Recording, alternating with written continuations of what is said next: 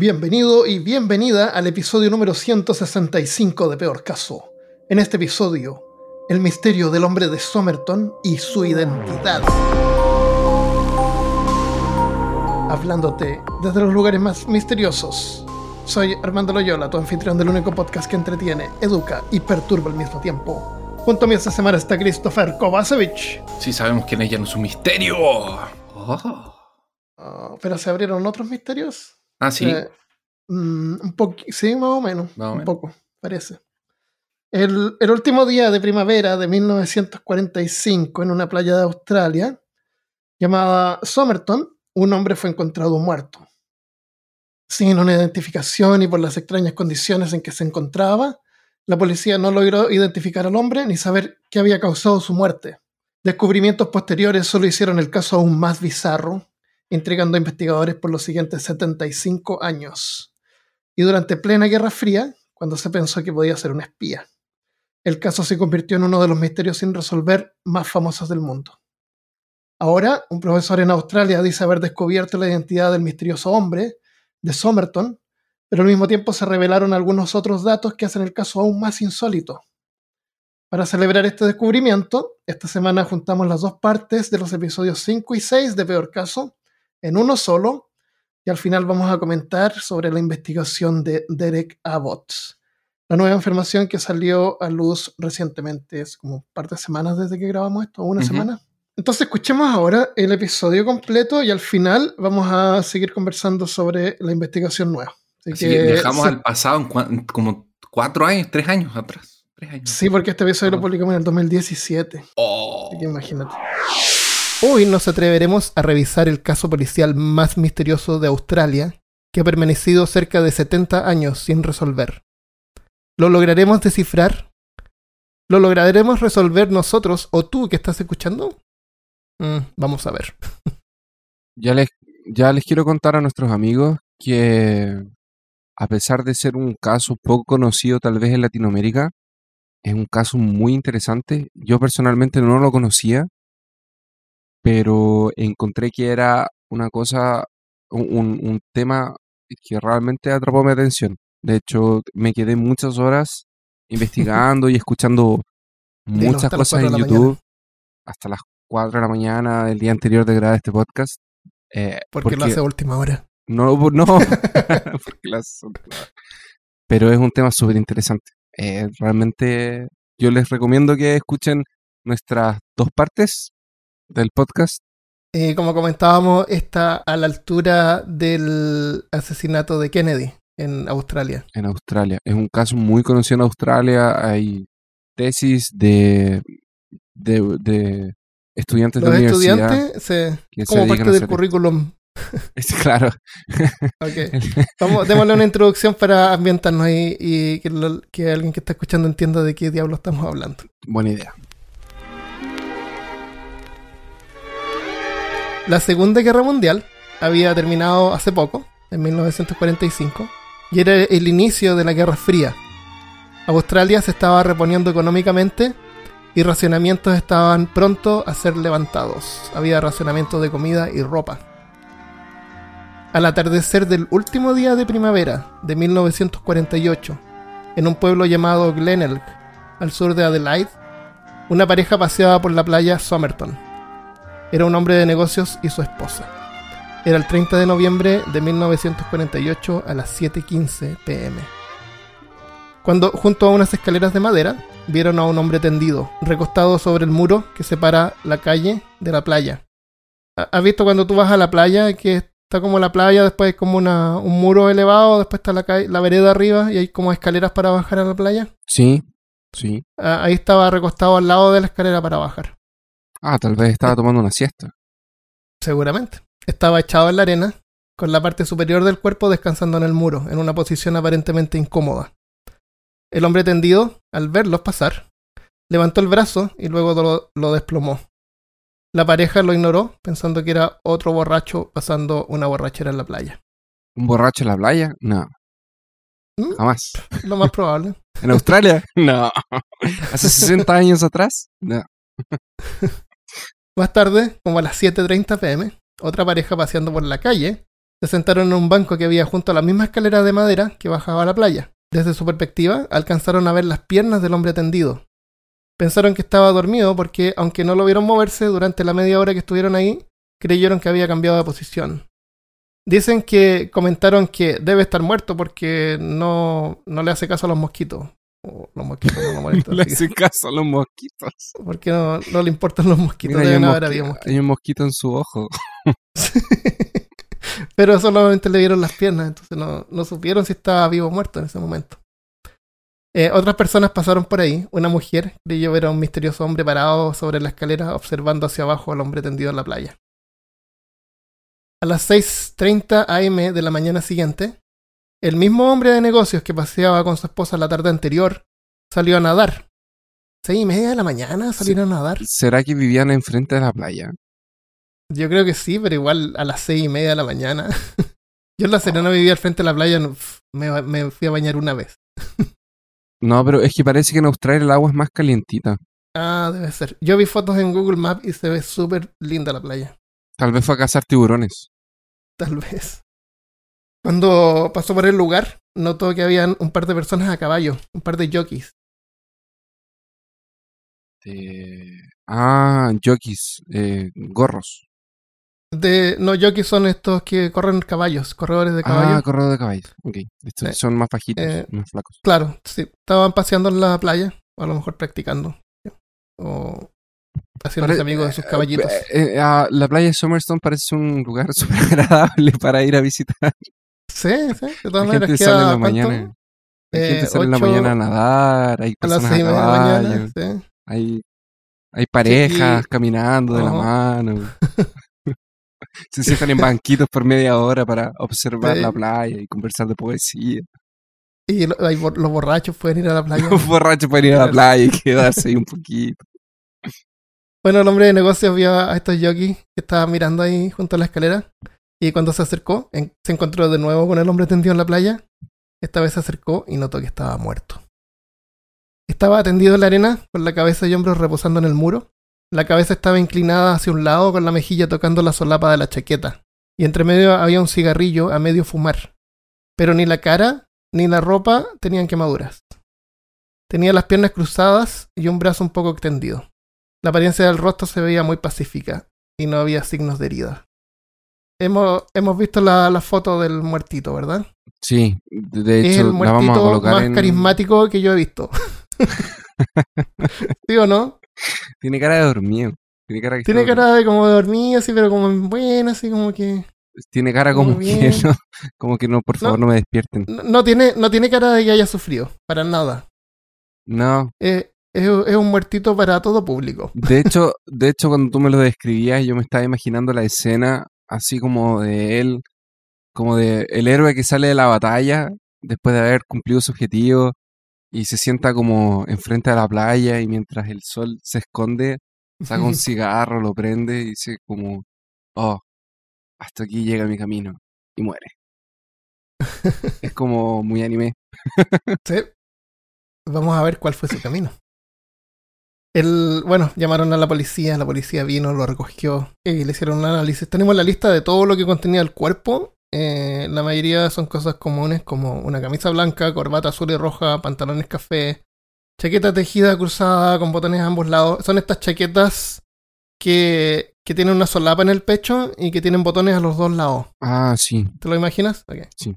Ten- en, la, en nuestra página peorcaso.com vamos a poner un montón de imágenes porque hay un montón de información y hay un montón de imágenes sobre esto. Yo les quiero recordar a nuestros amigos que nos escuchan que son de, de generaciones más, más, más jóvenes, que esto pasó hace 60 años atrás, tal Ma- vez Casi 70. casi eh, 70. El próximo año va a ser 70. sí. próximo año va a ser 70 años, entonces hace 70 años era normal que usted saliera a la calle vestido con eh, terno y corbata. Eh, Era la vestimenta común que se usaba en ese tiempo. Y sombrero, y Y sombrero. sombrero. Pero el hombre de Entonces, Somerton no tenía sombrero. no tenía sombrero. Oh. Hay algunas cosas inusuales, pero déjame terminar con lo común. Un paquete de goma de mascar, eh, Juicy Fruit, que son estos eh, Ringly, son estos paquetes como amarillos típicos americanos. Son como Halls. Es, esos que vienen así como que uno lo abre, saca un- una laminita que viene envuelta como en un celofán. ¿Sí? Eh, de esos tenía. Tenía una. que, que- que una eran americanos. Eso- eso- No, son. venden en todas partes. eh, eh, pero era de producción americana en ese tiempo. Ah, era de producción. Ok, la corbata también era americana. Sí. Que, que es algo a destacar porque era producto americano en, en Australia. Sí, era más, más o menos inusual. Infrecuente. Si Infrecuente. estuviéramos jugando World of Warcraft sería de color verde. Oh. Christopher no juega Loot. No, pero voy a jugar. Ah, ya, ok. Tenía un cigarrillo sin fumar detrás de la oreja y un cigarrillo a medias apagado entre la mejilla Clásico. y la Clásico. Sí, clásico. Clásico. Se creía Clint. Eastwood. Sí. Eh, en lo inusual, eh, habí- tenía, los, tenía zapatos café. Eso no era inusual, pero parecían haber sido lustrados recientemente. La policía decía que no parecían los zapatos lustrados de un hombre que hubiera paseado todo el día por ese lugar. Exacto, yo estaba escuchando eso mismo, que le llamaba mucho la atención a las personas que investigaron el caso los zapatos, que era estaban muy, porque muy estaban limpios. muy limpios y estaban en muy buenas condiciones para alguien que venía viajando o Sí. que estaba... él, también estaba muy limpio y afeitado, ah, y bien ordenado, bien vestido. Eh, tenía un paquete de cigarrillos marca Army Club, que son como una marca barata. Pero adentro de la cajetilla habían siete cigarrillos Kencitas, que son cigarrillos más caros. Era, era más o menos común que tú podías poner cigarrillos más caros en una cajetilla barata, así de cigarrillos Life, que son- eran unas porquerías que vendían en Chile, para que nadie te pidiera. Pero, eh, investigando, eh, vimos que las cajas, las cajetillas de los Kencitas son como esas cajas largas, que vienen dos corridas de cigarrillos en vez de tres. Entonces, a lo mejor para hacerlo más compacto, puedo haber puesto los cigarros en una cajetilla de Army Club. Claro. Nosotros deberíamos hacer eso con nuestra cerveza. Deberíamos colocar nuestra cerveza buena En botellas de agua. botella- en botellas de agua. Para que no nos vengan No, a pedir. Esto cerveza. es agua. Porque pasa todo el tiempo. ¿Qué estás tomando hoy? Porque todos los días, pues, cada vez que grabamos, parece que estamos tomando cerveza. Ah, no, hoy día estoy con- tomando Budweiser y café. O sea, primero café y ahora Ah, sí, yo tomé café y ahora estoy tomando Lagunitas Imperial Stout. Maravilla. Y, un, y tengo una botella de agua también. ok, además de eso, tenía un ticket de tren de segunda clase a Henley Beach de ida, sin usar, para las 10.50 am. Vamos a regresar eh, a eso después. Tenía un ticket de bus a Glen, Glenelg para las 11.15 am usado. Glenelg es un palíndrome. Palíndromes son palabras que se leen hacia atrás y adelante iguales. Iguales. Oh. Qué misterioso. Pero Glemet, Eso no tiene nada que ver con el misterio. oh, pero Glemet no es la ciudad donde efectivamente él estaba, que era como él salió de, de bus para Glemet y de ahí estaba cerca de Somerstone, de la playa. Somerton es una playa del pueblo llamado Glenelg. Adelaide está hacia el interior, más o menos una hora en bus en ese tiempo. Hoy solo media hora manejando. Henley Beach está en la costa también, pero al norte de Glenelg, como a unos 8 kilómetros desde donde se encontró el cuerpo. Tenía un ticket de bus a Glenelg para las 11.15 am usado. En un bolsillo pequeño del pantalón había un pequeño trozo de papel enrollado con dos palabras en un idioma desconocido. No tenía billetera y no tenía sombrero, lo cual era inusual para ese tiempo. El análisis patológico observó lo siguiente. De apariencia inglés. Y aquí, Christopher, dime si tú encontraste alguna otra información, porque hay un montón de información disponible, como vimos, y, y alguna como que se contradice. Yo encontré que era americano. ¿Americano? Sí. De, de apariencia inglés. Tenía varias cosas americanas y pensaron... Tenía varias cosas. eh, Cuando fue encontrado el cuerpo, había muchas cosas de marca americana Ujú. hecho en los Estados Unidos, lo que era extraño para la época porque, por lo que yo entiendo, en ese minuto a Australia y Estados Unidos habían como cortado relaciones de alguna forma, porque estaba comenzando la Guerra Fría y había pasado alguna cosa con Australia que ellos como que se Mm. habían dejado de hablar, una cosa así. Entonces encontrar a alguien con ropas americanas, con goma de mascar americana, con un... eh, creo que el encendedor que tenía él también era americano. Era un, y era un encendedor común, no era un encendedor tan extraño para la época. Eh, eh, las eh, pensaron en algún momento que él podía ser americano y se basaron en eso para... O, o que vivió en América por un tiempo. O que vivió en América por un tiempo, que ser. había acabado de llegar, una cosa así. Lo que es Este- extraño porque no tenía nada. Edad entre 40 y 45 años. Excelente condición física. Altura 1,80 metro. ochenta, Ojos café claro. Pero, pelo claro, medio pelirrojo. Un poco canoso en los lados. Hombros anchos y cintura delgada. Manos y uñas no mostraban signos de trabajo manual. Pies puntiagudos, como los de un bailarín de ballet, que usa zapatos o botas angostas o puntiagudas. O sea, el dedo meñique y el dedo índice, el dedo gordo del pie estaban como, como apretujados. Como quienes usan zapatos apretados. Eh, los muslos. Mul no, los muslos es el trasero. ¿Cómo se llaman No, los, no, los no, músculos lo- del, de atrás de las mul- piernas? Los muslos son, son eso mismo. Ah, ok. No ¿Y cómo se llama el trasero. entonces oficialmente? Glúteos. Ah, glúteos, ok. El nombre oficial de los, del trasero es glúteos. sea, en peor caso. En peor caso será glúteos. Eh, lo- los muslos los tenía pronunciados. También lo asociaron como los de un bailarín o un corredor. Un bailarín. Estaba recientemente afeitado. No, estaba todo el cuerpo afeitado. Ok, sabemos que atletas se, se afeitan el cuerpo, ¿no es Se cierto? afeitan el cuerpo, sí. Ok. O, o gente que hace, sí, que hace atletismo o cualquier deporte podría afeitarse el cuerpo. O strippers. También. ¿Por qué no? Y hoy en día hay harta gente que lo hace, así que bien supongo. La media pega. Debe doler. el cuerpo. Ah, debe doler, pero igual es. no sé. Yo desde que soy calvo me, me demoro así dos segundos en secarme Pero la cabeza. Dos segundos de- y mi cabeza está seca. aca- ¿Cuánto te acabas demoras en de- secarte el pelo? Acabas de, de mostrarle tu secreto al mundo. Nosotros no le Ah, habíamos dicho a las personas que eras calvo. No, pero en peorcaso.com tenemos imágenes de nuestras, de Ah. nuestras cabezas. Ah, es verdad. Podrías haber, Vayan a, haber- vayan a podrías haber- peorcaso.com y vean acerca de. por cuatro capítulos fuiste cabe- cabelludo. Oh, con cabellera de rubia, como.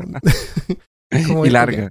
Claro. Como fin de hora de la Como aventura. fin, claro, cuando se saca el, se saca el gorro y tiene el medio, el cabello. cabello. Ok, los dientes y, y huellas digitales no coincidían con el registro de ninguna persona conocida y dicen que las huellas digitales fueron enviadas internacionalmente a todos los países de habla inglesa, o sea, Inglaterra y Estados Unidos.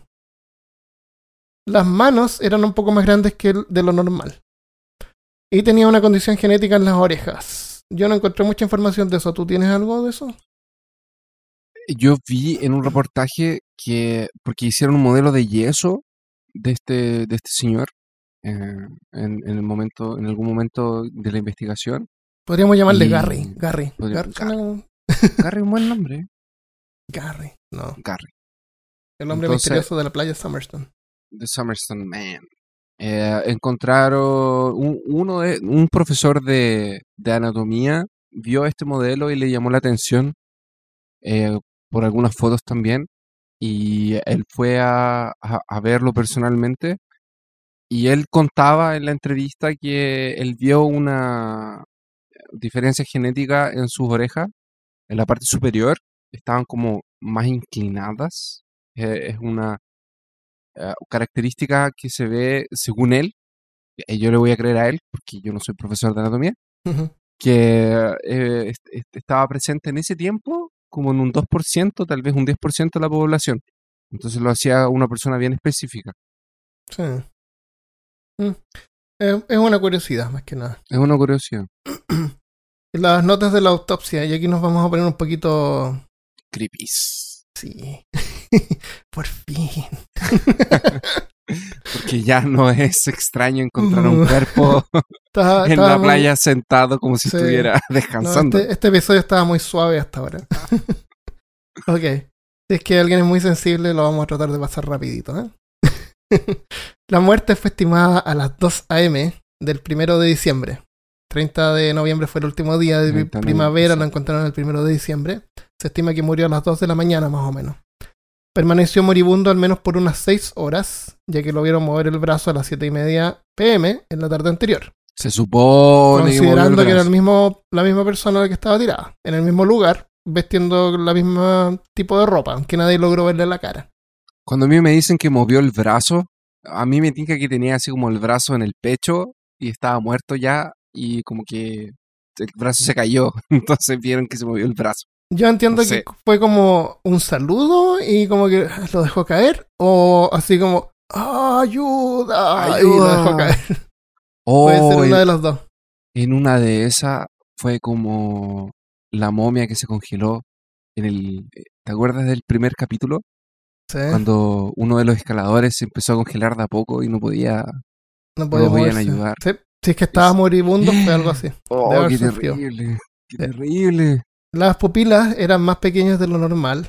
El corazón era completamente normal, sin signos de paro cardíaco, y estaba contraído.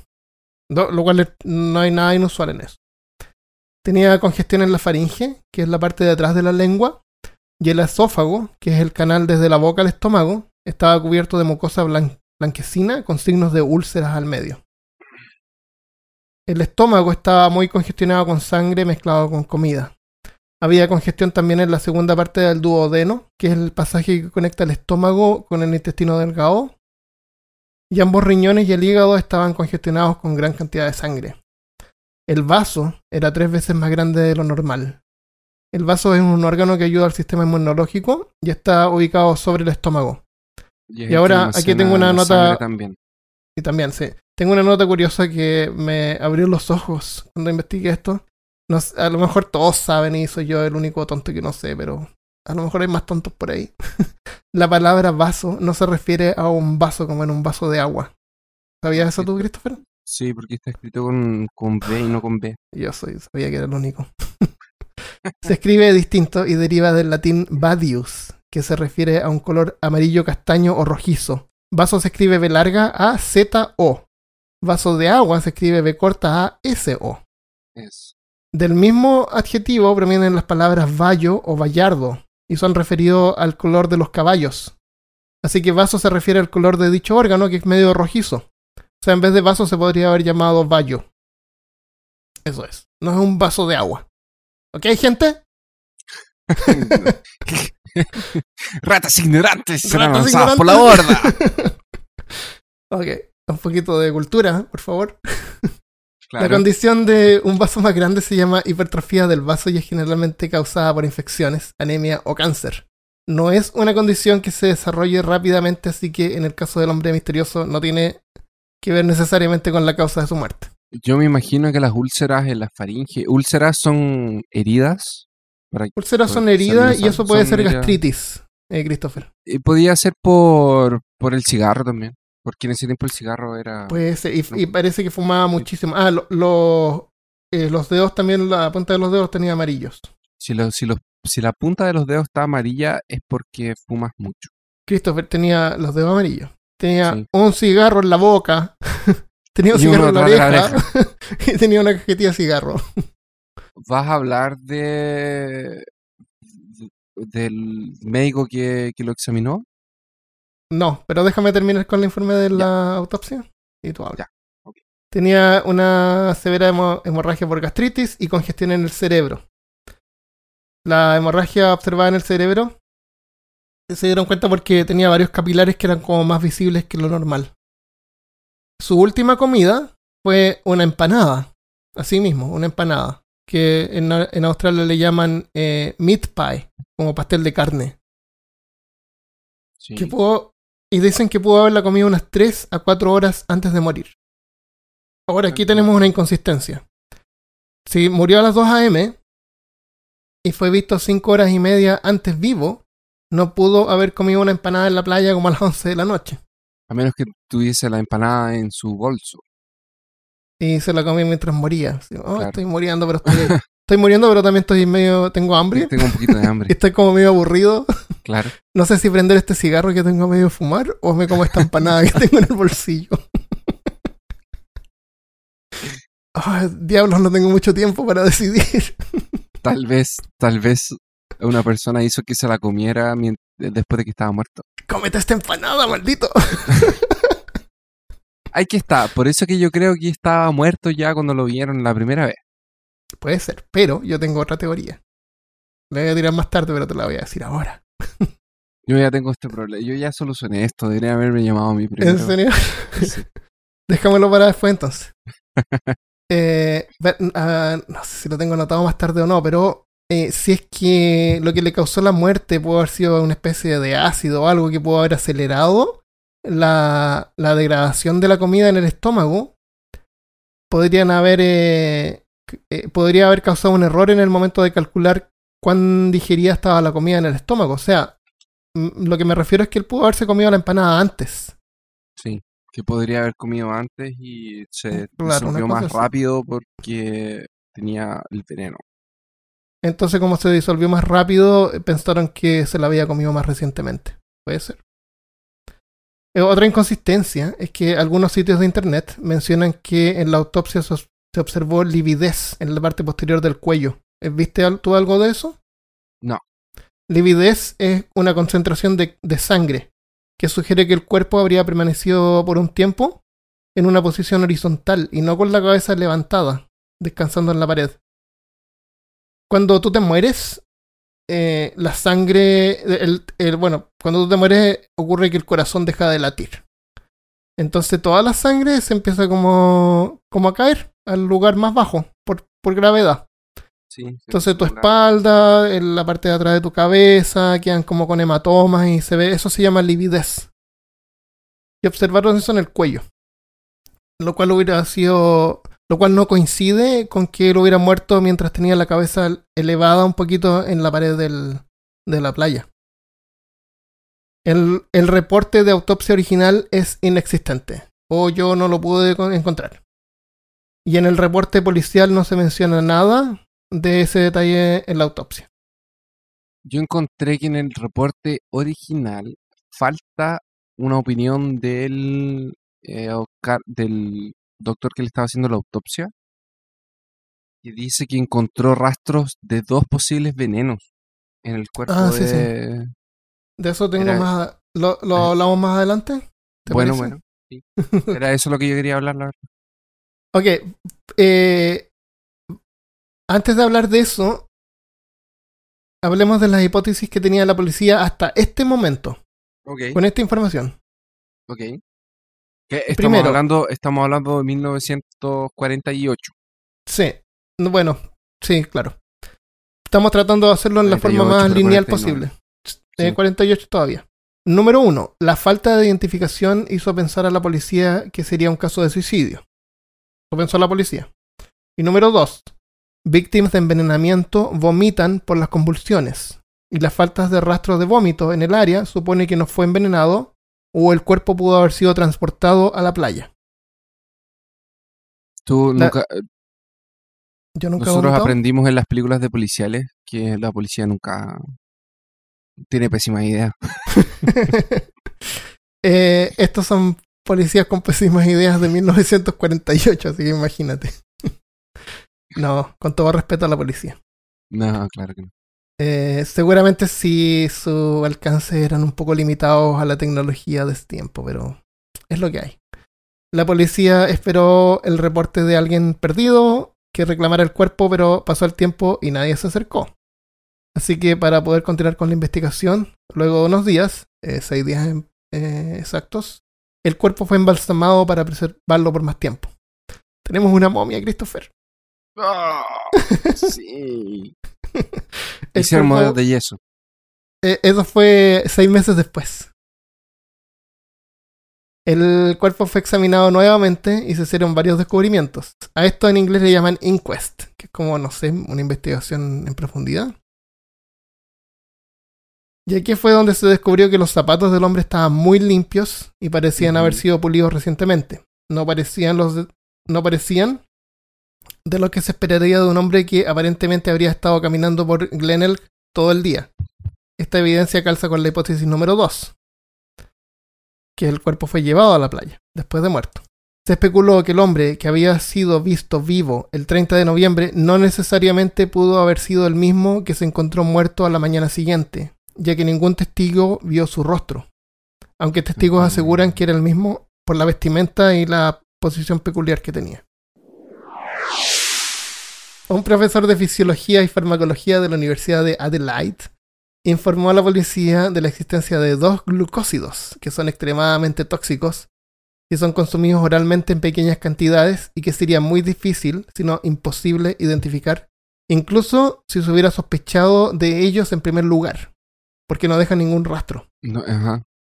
El académico concluyó que, aunque la ausencia de vómito no era desconocida, sin ella no, no era, era imposible concluir definitivamente envenenamiento como la causa de muerte. También se apuntó que si la muerte habría ocurrido seis horas después de que se había visto mover, implicaría una gran dosis que aún así habría sido indetectable, en el peor de los casos. Tal vez fue un suicidio entonces. Es- significa que podría haber sido uno de esos venenos.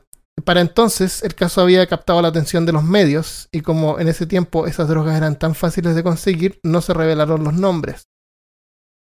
Pero tiempo después se publicó la identificación de estas sustancias como digitalis, que es una planta comúnmente llamada dedalera, común en Europa occ- occidental, y ou- ouabaina, una sustancia tóxica que se extrae de las enredaderas y la corteza de un árbol que crece al este de África y es usado para envenenar las puntas de flechas.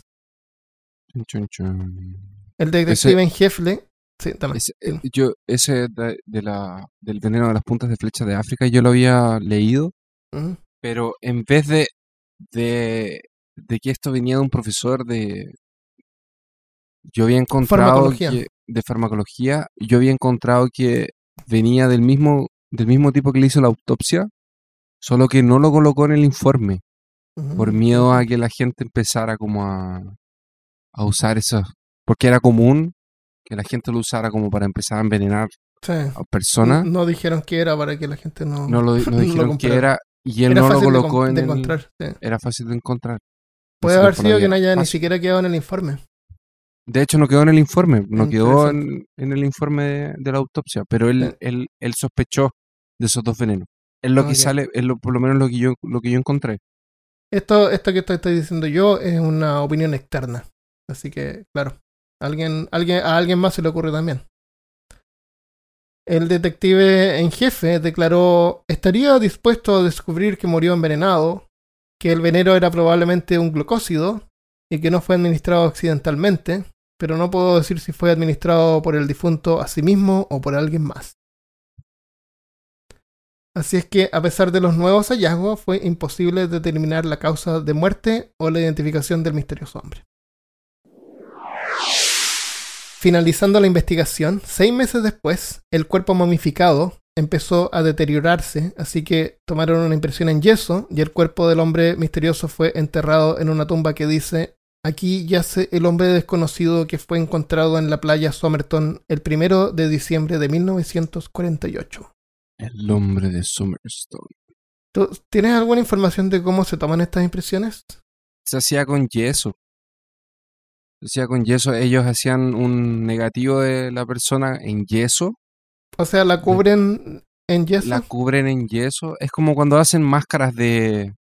de muerte. Las, para los que están fa- familiarizados con el cine, cuando van a hacer prótesis de máscaras, les los cubren con yeso o Ah, con los un- actores. a los Sí. actores para hacerles una copia de sus propias caras para hacer la máscara sobre, sobre esto. Entonces, probablemente en ese tiempo, porque en ese tiempo se usaba yeso para hacer moldes de, de los dientes, del- de, del- de las mandíbulas, eh, lo cubrieron con yeso, la parte se cubría de los hombros hacia arriba con, con un yeso más, más, eh, Del, eh, delgado, más delgado, o sea, más fino. más exacto. Y eso se, tú lo partías en la mitad para que lo pudieras abrir y quedaba un negativo de la cabeza de la persona. Y eso tú lo rellenas con más yeso. Cuando el otro yeso de abajo ah, lo se rellenan con yeso también. también. A mí Pero no, se, pero no se pega al negativo. pero no se pega el negativo. Entonces después tú lo abres y lo que se pega tú lo limpias. Ah, ok. Y ahí queda una impresión Y del rostro impresión. y, el, y los Y- hombros, los de- hombros de- del hombre de Somerton. Exacto. De hecho, tú lo puedes ver en internet eso. Está, está la imagen. Vamos a ponerlo en la página peorcaso.com. Parte 2. El maletín. ¡Ah! ¡El maletín! El maletín. ¡El maletín! A los 14 días del hallazgo. del Era como el maletín del, del espía. De, ¿Te acuerdas del maletín de. Ah, de la gente. Había, un, había una serie. Ay, ¿cómo, ¿cómo se llamaba? Ok, Era la gente Estamos hablando. 86. Ah, el 86, sí, sí. Tenía un maletín que, que tenía millones de cosas. Todo lo. llamaba- Es, es como el cinturón de Batman, el maletín de los espías. Es como el maletín de Iron Man, que era un maletín, pero era la armadura de Oh. Iron Man. Bueno, este maletín no era tan sofisticado. En, eh, pero a los 14 días del hallazgo del cuerpo en la playa, los empleados de la estación de trenes de Adelaide encontraron un maletín café que había sido registrado en la estación a las 11 de la mañana del 30 de noviembre de 1948. El- para recordar, el 30 de noviembre fue el día en El que vieron al hombre tendido en la playa. En la mañana, a las 11 a.m., un maletín fue registrado en la estación de tren de Adelaide, que queda como más o menos a, en, en tiempos modernos, una media hora eh, manejando. Así que antiguamente seguramente una hora de distancia Pero, manejando. calma, me dijiste que se murió a las 2 de la mañana. Se murió a las 2 de la mañana del primero de diciembre. O sea, se quedó como toda Bueno. la noche agonizando en, en la, en la playa. Eh, tal vez desde las siete y media de la tarde, sí. Entonces, estamos diciendo que en la estación de trenes de Adelaide, la gente encontró un maletín Exactamente. que fue registrado a las 11 am del mismo día en que el hombre fue visto en la playa. El supuesto, sí es que fue el mismo hombre. En el maletín había, entre otras cosas, eso entre otras cosas me molesta porque traté de buscar harta información, pero como dije, como dijimos, la información está tan eh, Pero fragmentada. eh, se supone que el maletín no tenía muchas cosas. Lo que yo vi fue un documental de los años 90 Mm. eh, que abrieron el, el maletín exactamente. De hecho, fue una de las primeras. El documental decía que era. Es la primera vez que el maletín será revelado para el público. Y no Oh, sé qué wow, cosa. Como, no, como todos los documentales. Obvio, obvio. eh. Y la persona. hay, hay que, hay, que, hay que tener algo en cuenta. Este caso tomó tanto tiempo que ya era- había atención de los medios y la gente estaba especulando un montón de cosas. Eh, y de hecho y, de una- repente así como que algo nuevo se descubría y era como que, ¿what? y como un misterio sin resolver. Ajá. Misterio sin resolver. Esa podría ser la intro de- del programa en vez de colocar. Vamos a robarnos esa. Ah, pero es que no es episodio de pirata. ya no me robo nada más. No, pero es que ya somos piratas. Porque nosotros ya. ah, interesante. Ok. Ya. Como nos Sí. escuchan cinco personas, que son las que están escuchando ahora, nadie lo notará. Hola, mamá. Gracias por escucharme. Entonces mostraron el maletín de nuevo. Está este documental que dijeron: "Oh, es la primera vez que vamos a mostrar el maletín eh, para la. Claro, en caso serio.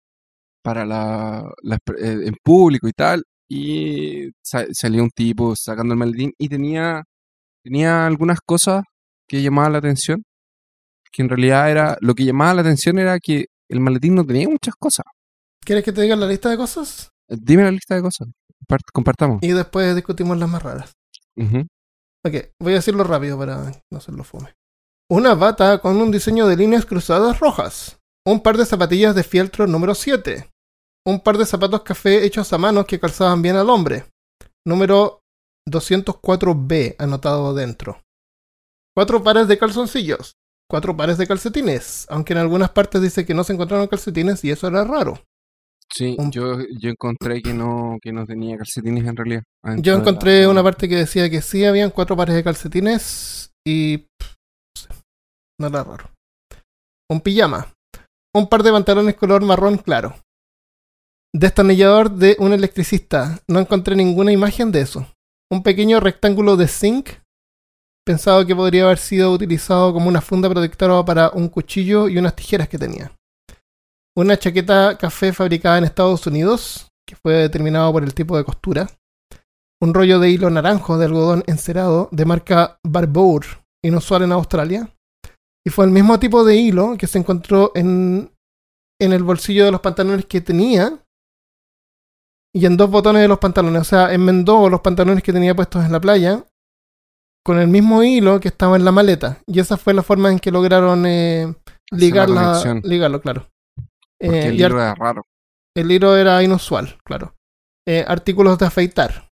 Había un pincel de pintura grueso, como los usados en barcos mercantes para marcar las cargas usando plantillas. O podría haber sido simplemente para esparcir crema de afeitar.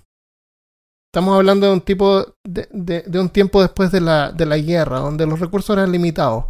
Así que el tipo pudo haber tenido un pincel grueso para, para esparcir la crema de afeitar.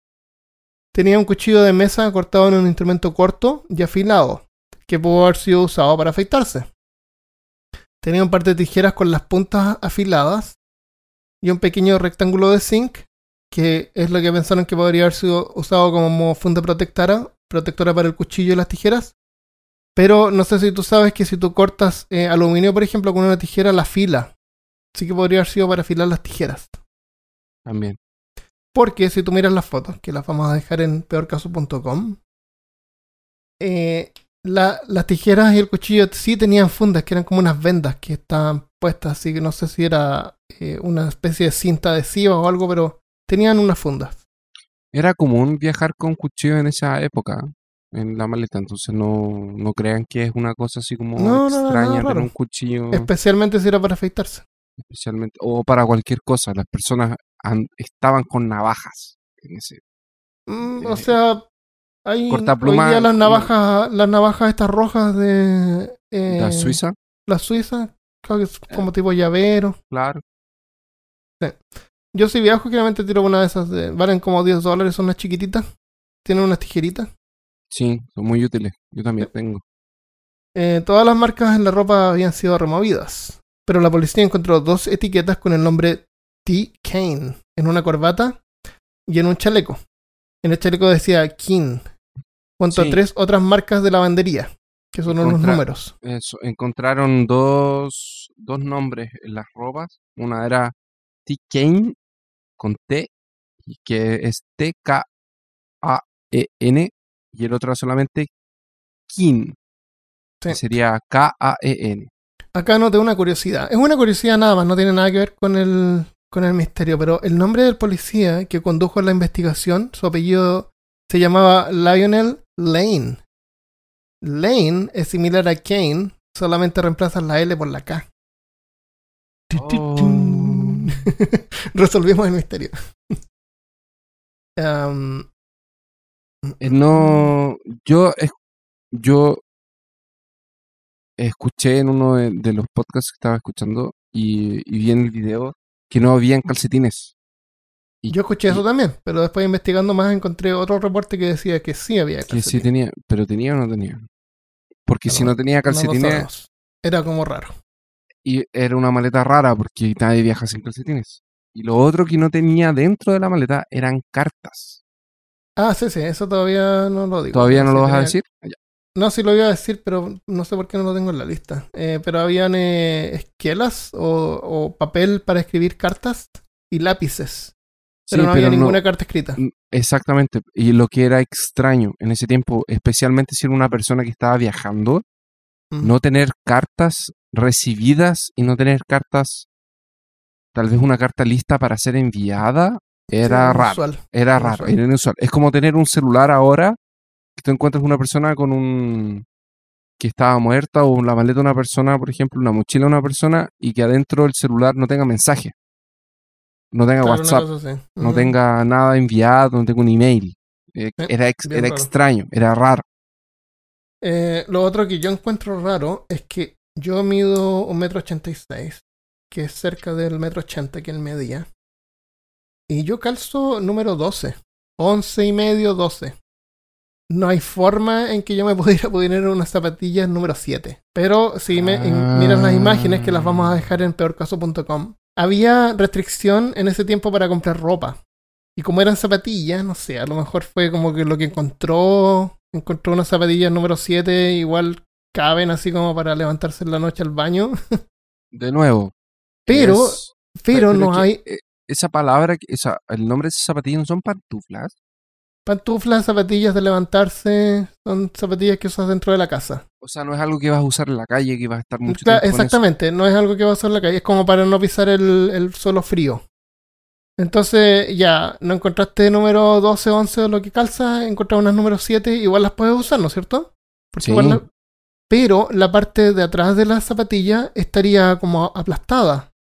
Porque no te las puedes poner completas, tendría como que te cabrías en, la, dos cuartos del pie, ¿no es cierto? Sí, Entonces la parte de atrás estaría aplanada, estaría aplastada. claro. En las imágenes se ve levantada.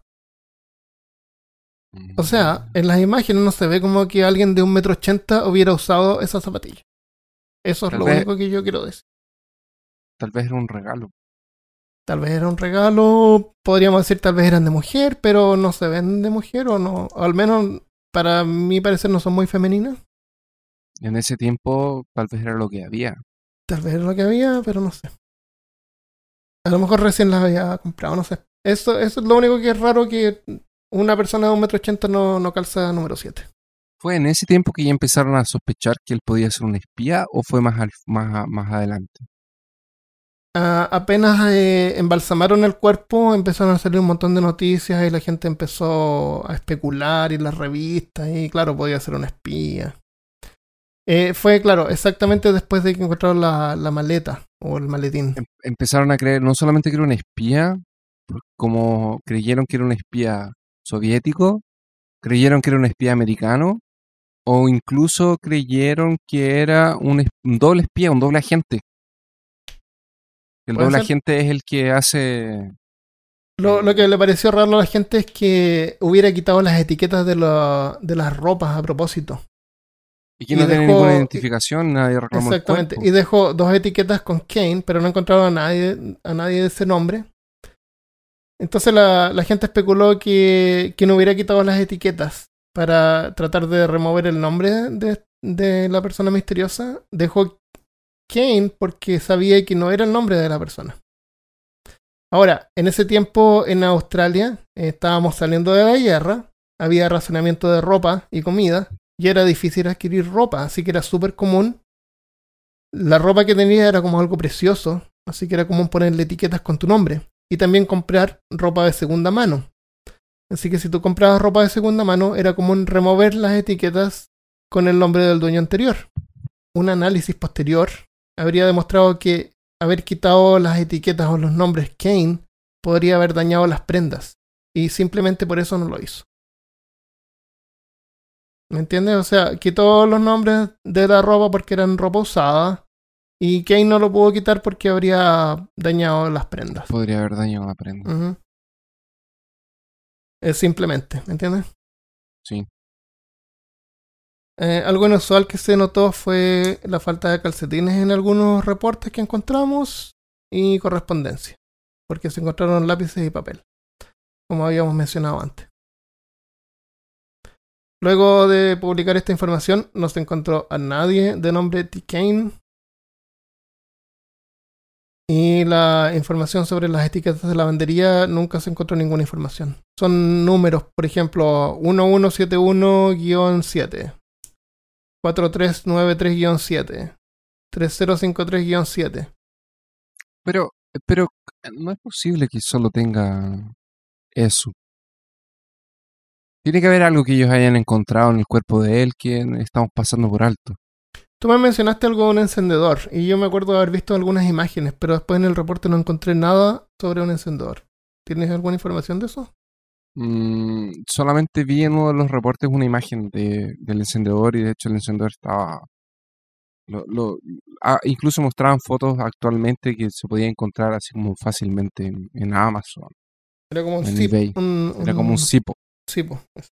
Según vi, el, el encendedor que el hombre misterioso tenía era una especie de cipo, pero era diferente porque Era especial parte porque de tenía, abajo se tenía un desprendía. cargador, exacto. Sí. Era como si Y el se llenaba como de abajo. líquido. Porque el cipo es como un algodón y el algodón se, se empapa en gasolina. en gasolina. Este encendedor era diferente. En la parte de abajo iba una, una parte con pura gasolina o, o lo que sea el combustible que le ponen. Sí, Fluido un- para encendedor. Es fluido Creo para que- es creo que- fluido normal.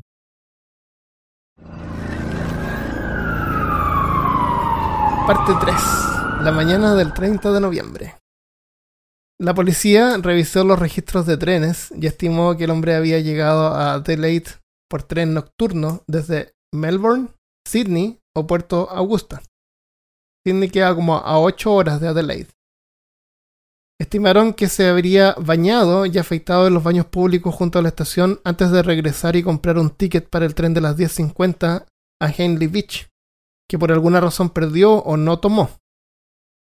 A las 11 de la mañana registró su maleta en la estación y cruzó la calle al terminal de buses donde tomó un, bus a Somerton a las 11.15 de la mañana. Y debió llegar a Somerton cerca de las 12 pm, más o menos. Parece extraño. ¿Se entiende? Sí. Él, él no tom- él compró un ticket de tren a Henley Beach. Ahora, si nosotros eh, miramos en Google Map, vamos a dejar estas imágenes en eh, peorcaso.com. Eh, Henley Beach queda como al norte de Adelaide y son como 8 kilómetros al norte del lugar donde él se encontró muerto.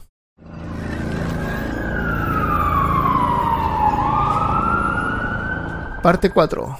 Tamanchud. El hombre tenía en un bolsillo pequeño del pantalón un trozo de papel enrollado con dos palabras impresas en un lenguaje desconocido. Las palabras decían Ah. Tamanchud. El 9 de junio se recibió información del origen del papel impreso. 9 de junio de 1949, o sea, estamos hablando seis meses después. Siguen investigando. El tema, el, el caso está todavía abierto, de hecho. De hecho, es un misterio sin resolver. Pero el 9 de junio se recibió información del origen del papel impreso con las palabras Tamanchud. Es Tamam. Resultó ser persa para el fin o finalizado. Y era impreso al final de la edición en inglés de un libro de poesía llamado Rubaiyat de Omar Khayyam. El problema era que ese libro era rarísimo. Ah, El papel estaba, eh, ese pedacito de papel estaba cortado a mano de una edición específica del libro. Sí, Y aunque, el, el Rubaiyat era súper común en ese tiempo. Aunque, aunque el libro era común, En la edición en particular. la edición en el particular papel, era muy rara. Pero espérate, hecho- Christopher, nos estamos adelantando. Ah, ya. Porque solamente tenemos un papel que sabemos que dice el fin. ¿No es cierto? Sí, es verdad. Es todo lo que sabemos hasta ahora. y el reverso estaba en blanco. Es un libro de poesía, es como súper positivo, así como onda. Mejor caso, seguramente hay un podcast llamado Mejor Caso. Es un libro que, que habla sobre vivir tu vida al máximo sin, sin arrepentirte. Un artículo junto a una fotografía del pedazo de papel fue publicado en los periódicos con esperanza de obtener más información del público acerca del libro, desde donde se había arrancado el trozo de papel. Un hombre llegó a la policía con una edición de 1941 de la traducción Edward Fitzgerald del Rubaiyat. La identidad del hombre nunca fue informada, aunque en algunos reportes dice que fue un médico. Este explica que nunca pensó que tendría que ver con el caso hasta que vio el artículo en el periódico, pero que había encontrado el libro en el asiento trasero de su automóvil, estacionado unos 2 kilómetros al norte desde, desde donde se encontró el cuerpo. Se supone que este hombre era médico del hospital donde lo llevaron a hacer la autopsia. Ah, ok. No han logrado encontrar otro de la misma edición hasta ahora. Se supone que una persona que vio este, porque después en 2009 hicieron un reportaje eh, que, que salió como por televisión y el mundo y no sé qué cosa. Y una persona en Nueva Zelanda tenía un, un ejemplar de la primera la edición Ah, que la mandó, pues la regaló, se las mandó a, a- a los investigadores en, en Australia. Y el policía que en ese tiempo había uno de los policías eh, jóvenes, juveniles, había eh, visto el, el caso en los años 50, que ahora era un hombre mayor, eh, vio el libro y lo encontró muy parecido a la versión original, que la versión original que encontraron en el auto de, de este tipo, y tú decías, se perdió. Sí. Pero él decía que era muy parecida, pero no era la misma. Entonces la Ah. edición del libro donde fue arrancada esta parte no ex- casi no existe. Es una primera edición muy rara. Es una edición de 1941. Aunque no es la edición más antigua, es rara. A lo mejor era una edición barata. A lo mejor era una edición barata. pocas, ¿eh? No necesariamente tiene que ser algo como súper especial. En julio de 1949, un periódico anunció que el libro había sido encontrado unas dos semanas antes que se encontrara el cuerpo. Si esto es correcto, significa que el hombre podría haber estado antes en esa área en una oportunidad anterior. O sea, ¿Por qué el le dejó libro- el libro a la persona? No lo sabemos, pero para aclararlo, el libro no fue abandonado el 30 de noviembre cuando él llegó en tren y tomó el bus a Somerton. ¿Ok? Fue encontrado antes. El tema del Rubaiyat de Omar Khayyam es que uno debe vivir al máximo y no tener resentimientos cuando termine, cuando muera. El tema del, del poema hizo pensar a la policía que el hombre habría cometido suicidio por envenenamiento, aunque no había otra evidencia que soportara la teoría. Al libro le faltaban las palabras Tamanchud en la última página. El libro estaba en inglés, para aclarar, pero la última parte donde decía como el fin estaba en persa. Y eso fue el pedazo de papel que el tipo arrancó, o alguien arrancó, o que tenía en el bolsillo. Un análisis microscópico determinó que el trozo de papel que tenía el hombre que encontraron en la playa correspondía efectivamente al libro que el médico había encontrado en su auto. En ese tiempo era común dejar el auto con las ventanas abiertas o, o O desbloqueado. abierto. El Rubaiyat era popular que entre parejas enamoradas se lo dieran eh, unas a otras como regalos. Sí, como un regalito. Ajá. O tal vez llevarlo contigo para demostrar eh, tu lado sensible, que podría resultar atractivo para el sexo opuesto. Es como O, andar, o el sexo que buscas. es, es como andar con un perrito hoy en día. Claro, un perrito. Eso. Pero imagínate la imagen, el loco estaba en la playa, bien vestido, Con los zapatos lustrados, sí, leyendo este libro, afeitado no, y fumando un cigarro. No tenía ese libro. El libro fue abandonado quedó. dos semanas antes. Se le quedó, se le quedó, pero su plan era estar ahí como mirando al horizonte, entonces Puede una ser. chica se le iba a acercar y le preguntar, señor, ¿qué le pasa? No, es que perdí mi libro. ¿Qué libro? Perdí el, El Rubaiyat. el Rubaiyat. Y ella dice, Es- oh, usted es tan sensible. claro. O, o estás leyendo en un parque el Rubaiyat y alguien se acerca. Oh, Claro. qué Oh, yo también tengo. usted. Quiero ¿Qué ser su pololo o polola. ¿Qué edición, ¿Qué edición tienes? No, esta es una edición extraña, Claro. difícil de encontrar. especial. La- lo que hay que recalcar es que el título del libro es lo menos extraño en el caso. En una Lo de más- esas, el, el libro era como vintage.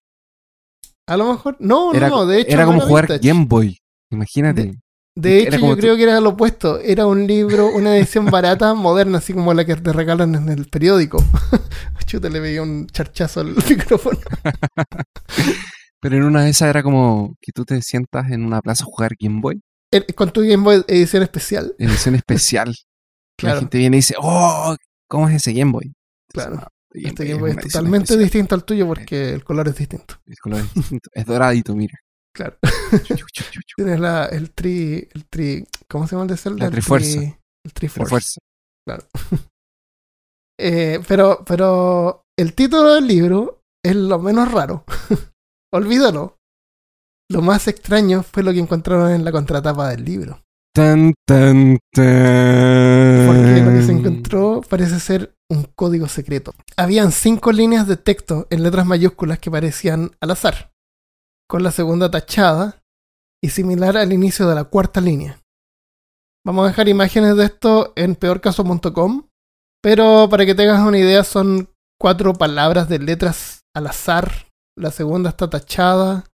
Y después hay tres líneas más de unas palabras de unas 10 letras. Y eso es.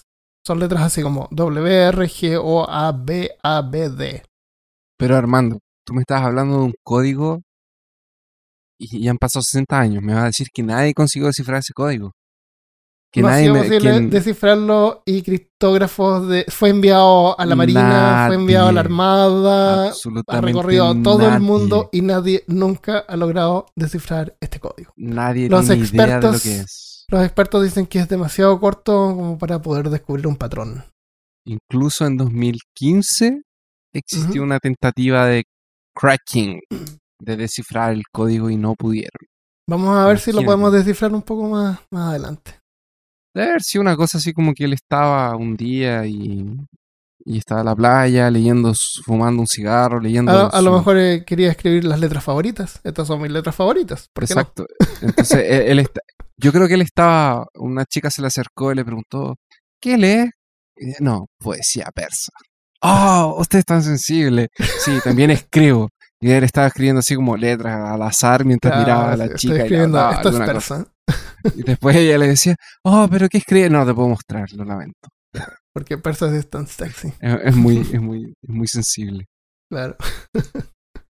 Pero eso no es todo. El código no es nada comparado con lo que encontraron en la tapa trasera. No, no puede ser. sí. Eh, eh, ¿Te puedo decir algo del código? Sí, sí. pudieron, eh, tenían sospechas de, de cuál podía ser el lenguaje en el que el código estaba em, escrito De una lengua rara llamada inglés. en una lengua rara llamada inglés. Y descubrieron que el, pat- que el patrón de letras era más común en el inglés. Sí. De hecho, trataron de usar una... De hecho, incluso trataron de usar una Biblia, que en ese, común, en ese tiempo era súper común que todo el mundo tuviera Ujú. Biblia, que era una edición que era eh, una traducción de King, la King James, que es súper sí, sí. común en los Estados es Unidos y en, eh, es como la más común. Sí. Y, y encontraron que era un patrón en inglés Sí, por la cantidad de eh, letras que se repetían en, en la can- en los libros. Los que, lo que, los que especularon que podría ser un mensaje secreto tipo espía es que podría haber sido apuntar a otras partes de texto del mismo libro, pero para poder descifrarlo es necesario tener otro libro de exactamente la misma edición. Y Exactamente. el problema es que nunca encontraron Nunca otro. encontraron otro. Había uno muy parecido, pero no era el mismo. N- Incluso con el mismo no lograron identificarlo. Pero, como dije, eso no es nada comparado con lo que encontraron atrás del libro. Un número. No. La policía estimó que se trataba de un número de teléfono que rastrearon y encontraron que correspondía a un residente de Somerton, justo donde él murió. Qué coincidencia. No. O más bien a una residente llamada Jessica Thompson.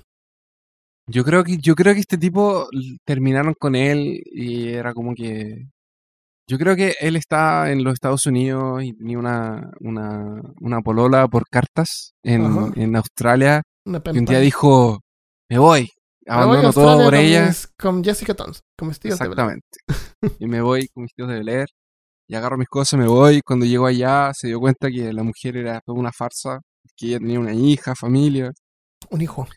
y no pudo soportarlo. Yo, yo leí que tenía una hija. Porque la Ah, puerta, perdón, quien sí, abrió la puerta era una, una mujer. Y eh, no pudo soportar la realidad y dijo, la vida no vale más. Y se, se sentó en la playa a mirar el atardecer, o el anochecer, no sé. Se encendió un cigarro y se murió de tristeza, así como Padme en el episodio 3. Y cuando te mueres de tristeza, tus órganos se llenan de sangre. Sí. Lo- pero lo más problemático, Elemental, mi querido Watson. lo más problemático es que en ese entonces Jessica vivía a unos 400 metros desde donde fue encontrado el cuerpo. Listo, ella lo mató. Lo mató, lo amor. Así nomás. Lo mató. Él era muy sensible. Para los investigadores más analistas que estén escuchando, se llamaba Jessica Ellen Thompson, le decían Joe, J-O, Pero nació no en se, supone, 1920. ¿no se supone que nunca habían revelado el nombre de ella? Y la llamaban de Jestin. Ella pidió de que no dieran su nombre a nadie. Ah, Cuando fue entrevistada por la policía, ella dijo no conocer al hombre muerto, ni por qué tenía su número de teléfono, ni por qué estaba cerca de su casa la noche de su muerte. Respecto al libro, dijo que eh, tres y medio años antes, hace tres años antes, ella trabajaba de enfermera en el hospital de Northchurch en Sydney y regaló una copia del Rubaiyat a un teniente de la Armada Australiana llamado Alf Boxall. Ella, después de que se había casado, recibió una carta del teniente al- a, la, a que ella respondió que ella ya estaba casada. Luego, a fines de 1948, un hombre no identificado intentó visitarla preguntando a una vecina sobre una enfermera. Bajo la solicitud de Jessica Thompson, su nombre no fue anunciado, ya que ella pensó que sería vergonzoso y dañino para su reputación estar ligado a un caso como ese. a mí me huele esto a un caso de amor. Se murió de amor. Se Eh, murió de a amor. mí también. El amor mata. El amor mata. No se enamoren porque si no van a aparecer una, una playa. Hagamos una recopilación. Entonces, había una persona que se encontró muerta en la playa de Somerson y esa persona no tenía ninguna identificación. La encontraron con algunos ítems y les llamó la atención que los zapatos estaban lustrados y que no estaban sucios para alguien que podría haber estado caminando mucho tiempo o en una playa. Las personas que pasaron cerca creyeron que él estaba vivo, pero después de casi 12 horas eh, lo vieron en el mismo lugar sin moverse y fueron y se acercaron y vieron que en realidad estaba muerto. Llamaron a la policía, no lo pudieron identificar y un tiempo después encontraron una maleta que había sido dejada en la estación de trenes en una ciudad a unos 8 kilómetros, Una media hora manejando. en una media hora manejando. eh, y esta maleta contenía algunos ítems comunes para la época, pero que no también no, no llamaba la atención, pero llamaba la atención justamente porque eran comunes. Y encontraron un, un pedacito de papel con, el, con una inscripción, y esa inscripción eh, los llevó a un libro que fue encontrado en la misma ciudad, unos también Dos kilómetros, tres unos kilómetros. dos kilómetros, tres kilómetros en un auto de una persona. Y ese libro tenía un código en la parte de enfrente de palabras y en la parte de atrás tenía un número de teléfono con el nombre, con el número de teléfono que correspondía a una enfermera. Perfecto. Entonces, sigamos viendo qué pasó cuando Jessica vio la impresión en yeso. Lane, que era el policía en jefe, describe la reacción de Jessica. que Esto es interesante. Dice que cuando vio el torso, que él vio la impresión del torso, ella, como completamente sorprendida hasta el punto de dar la apariencia que estaba a punto de desmayarse. En otro reporte dice que un técnico que estaba presente mencionó que apenas Jessica vio el torso, ella miró hacia otra parte y nunca volvió a mirar el torso de nuevo. O sea, trató de evadir la vista. La policía sospechó que el hombre muerto sería Vauxhall, obviamente. Pero Vauxhall fue encontrado vivo en Sydney y, tenía su copia del Rubaiyat de la edición de 1924, que estaba intacta, tenía su, su, su tamancho de ahí intacto. Y esa es la copia que Jessica le había regalado y que incluso había firmado con el nombre de Justin y le había escrito un verso al inicio del libro. Es irrelevante para el caso, pero ¿te gustaría saber qué dice ella? ¿Qué, qué, qué fue lo que Jessica escribió en el libro? Sí, claro. Ella grabó como un poema que en español significa ciertamente, ciertamente, arrepentimiento antes juré, pero estaba sobrio cuando juré. Y luego, y luego vino la primavera y con una rosa en la mano, mi desgastada penitencia a pedazos se desgarró. Que. Oh, qué heavy. En una de esas era un espía que se enamoró de la enfermera, la enfermera lo ayudó. Así como. Puede haber sido un paciente off. que se enfermó de la que se enamoró de la enfermera y como la y a lo mejor, no sé, pues gente se pasa película. A lo mejor vio que ella le regaló el, el Rubaiyat a otro tipo y él compró el- su propio Rubaiyat.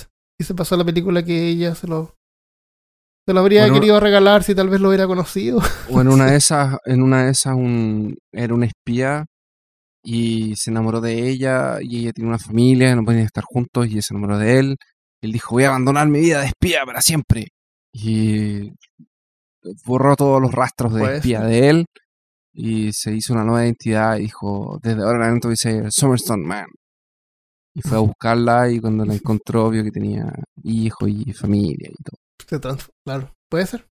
Puede ser Y exactamente. ella sabía que, y ella sabía que era una espía, entonces ella no podía reconocerlo porque si no ella Pero iba podría- a ser como como ella podía ser una cómplice y la podían eh, así como colocar o en una de esas ¡Eh! Armando y si ella era una espía y él era como el espía que la descubrió Y ella lo mató.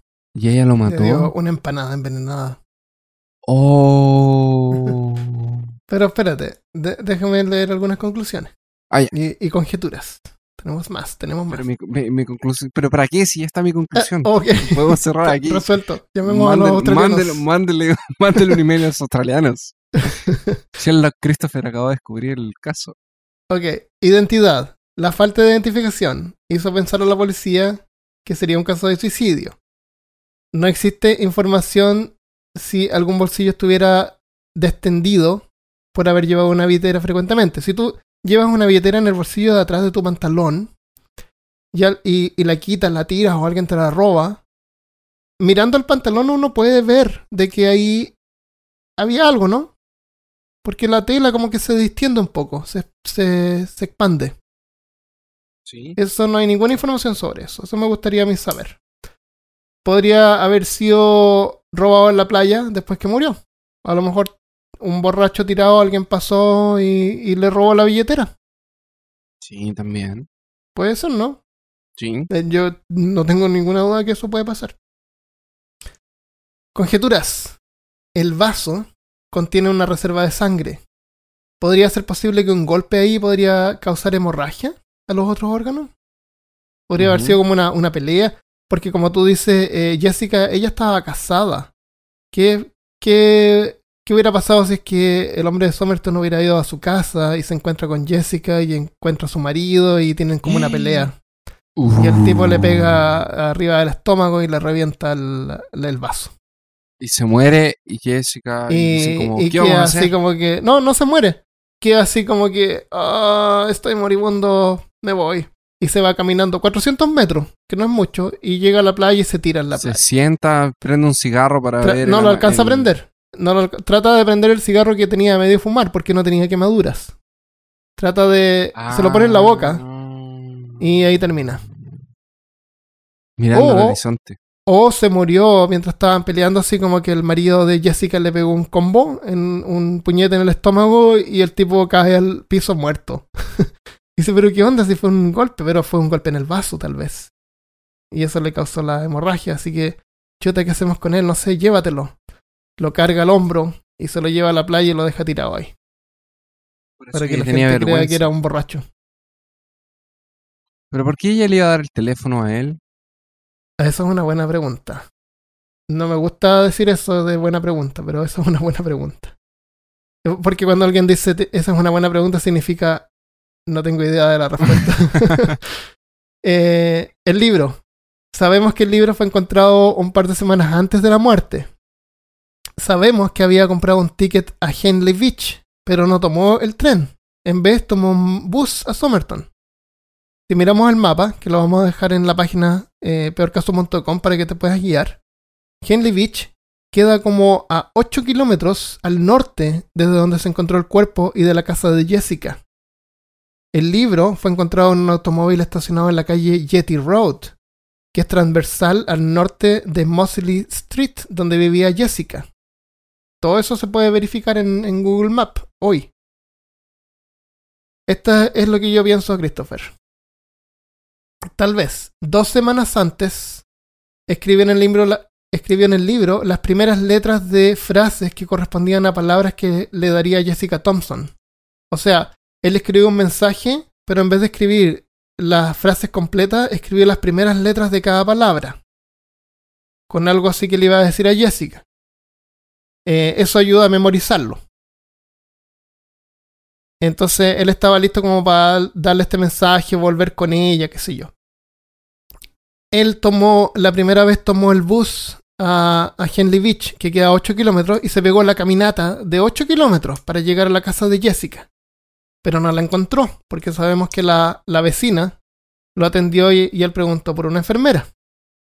No la encontró, así que se tuvo que regresar caminando de vuelta a Henley Beach. 8 kilómetros de vuelta. Sabemos que podría haber tenido gastritis, que se causa por estrés. Así que después de haberse amor. el tremendo viaje para no encontrar a Jessica, a lo mejor se enojó, desgarró hacia el fin del libro y lo tiró hacia un auto que estaba a la pasada, en su camino de vuelta a Henley Beach. Puede ser. Por eso es que lo encontraron en dos semanas. Que lo eh, puede ser. Él volvió a su lugar.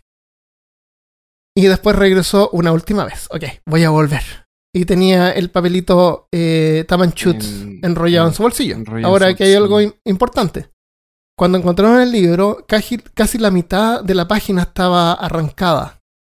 Pero las palabras que él tenía en su bolsillo era como un rectángulo casi perfecto.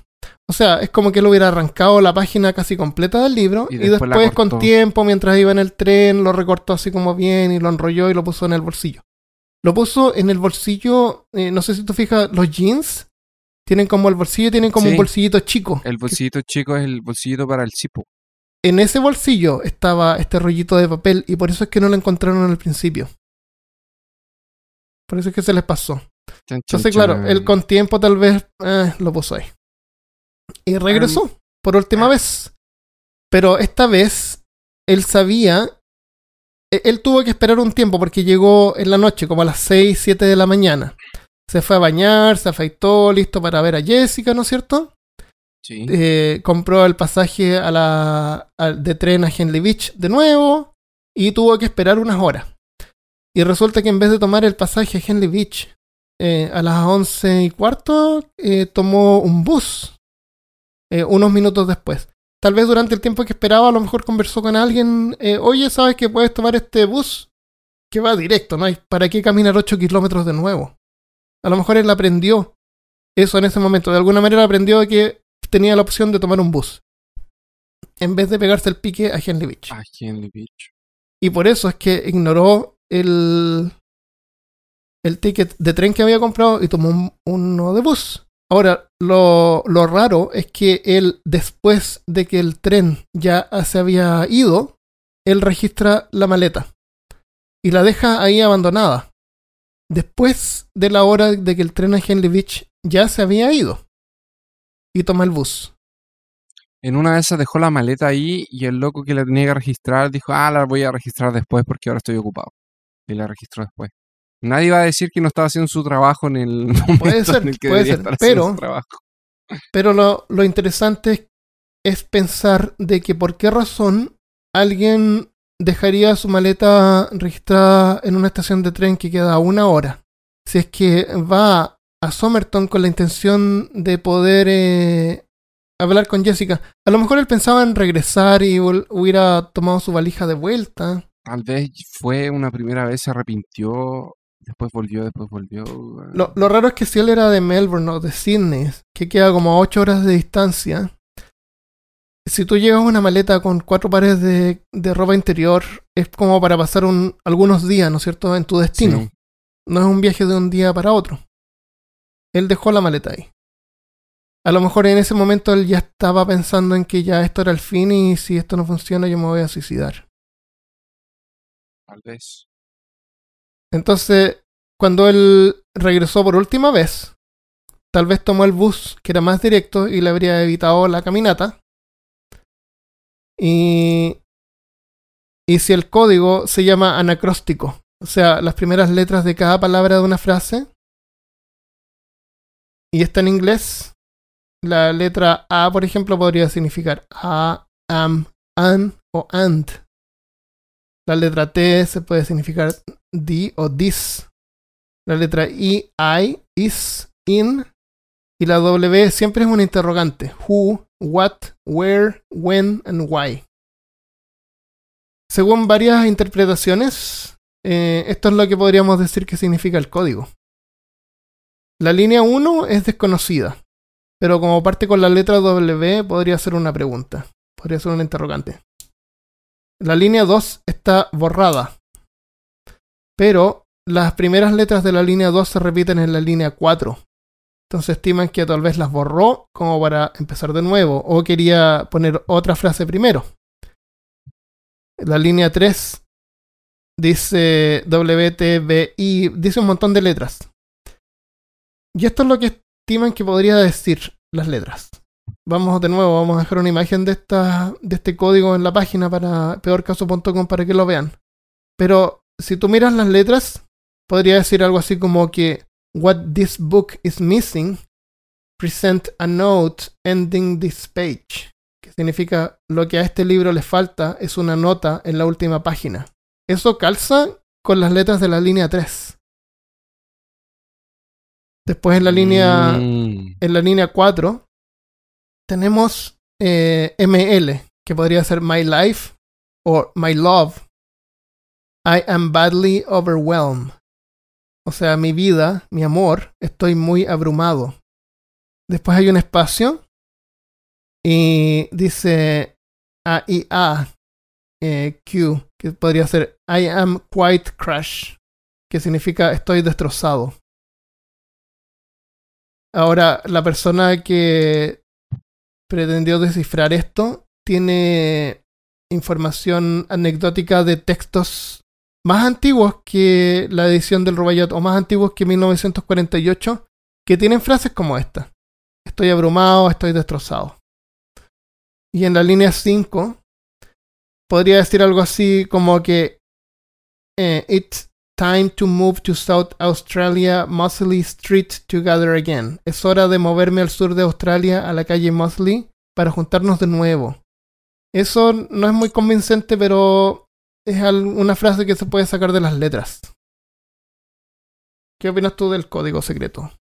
O del código, o tal vez del- de las letras para Yo memorizar creo, que, algo. yo creo que ahí están un poco forzando el, tema. Yo creo que están, También.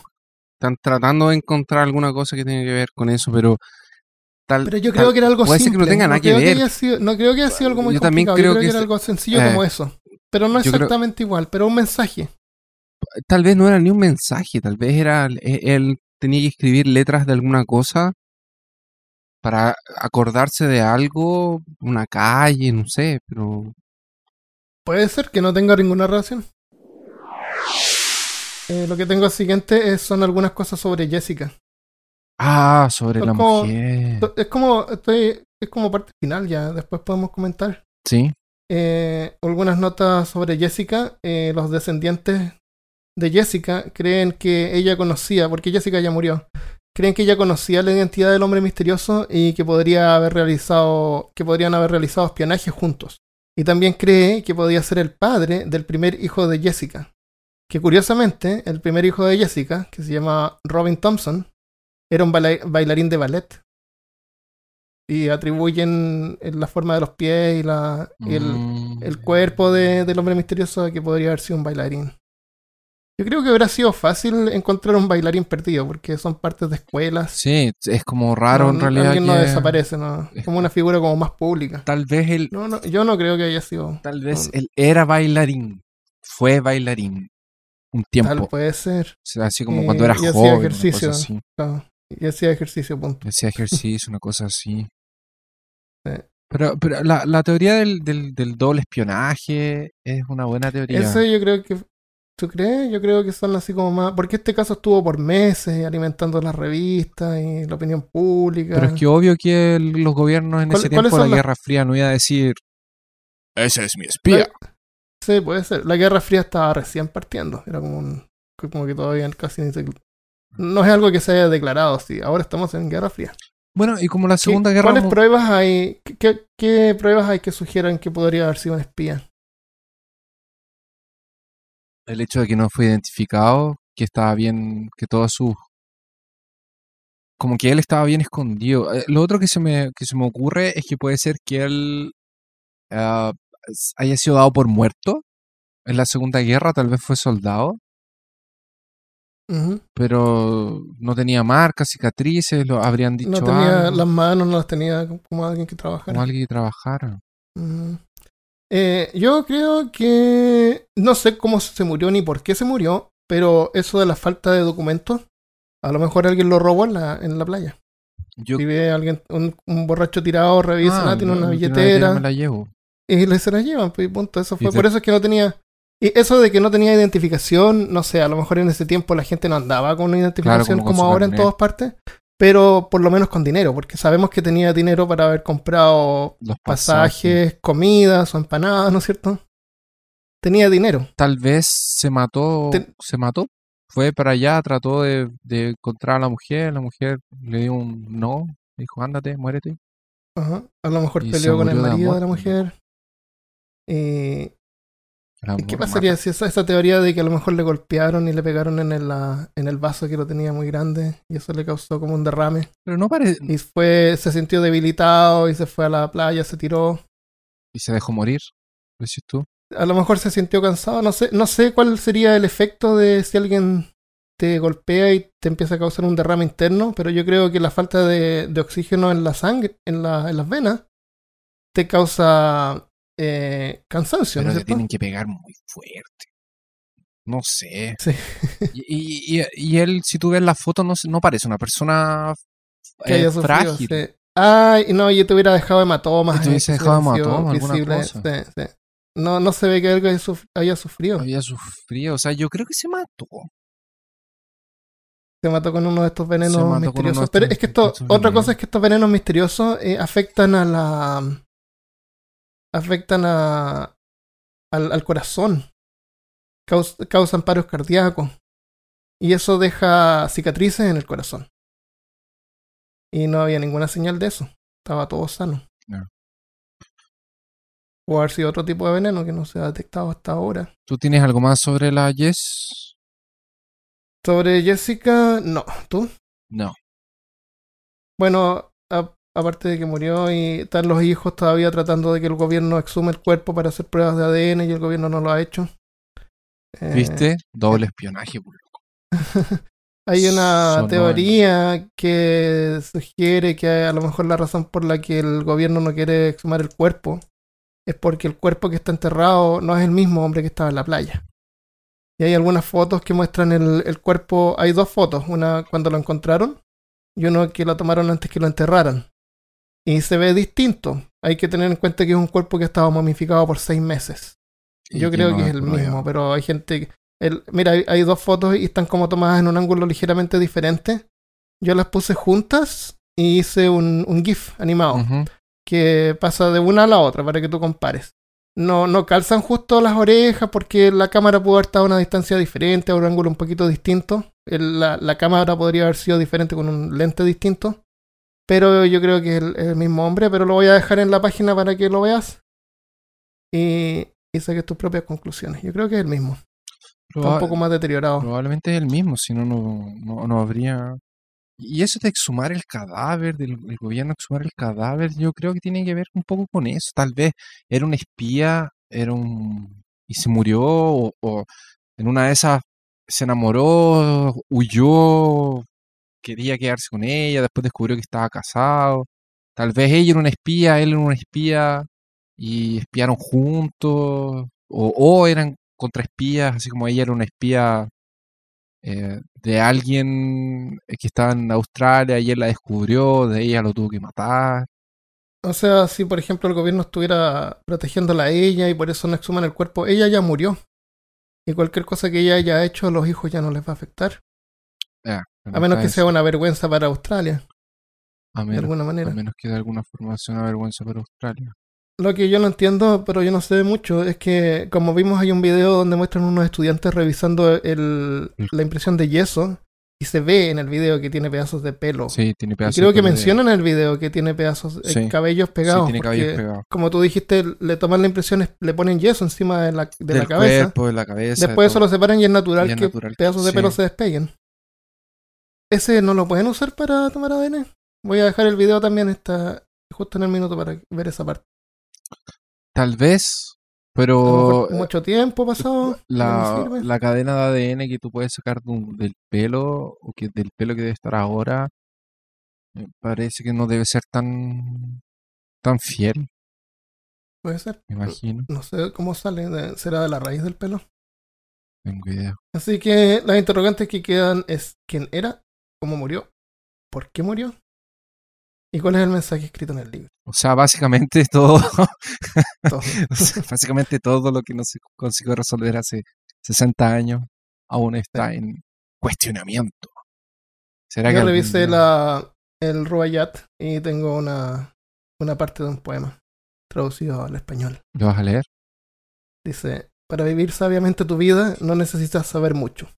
Para comenzar, solo recuerda dos reglas. Es mejor morirse de hambre que comer lo que sea, y es mejor estar solo que con quien quiera. Omar Khayyam.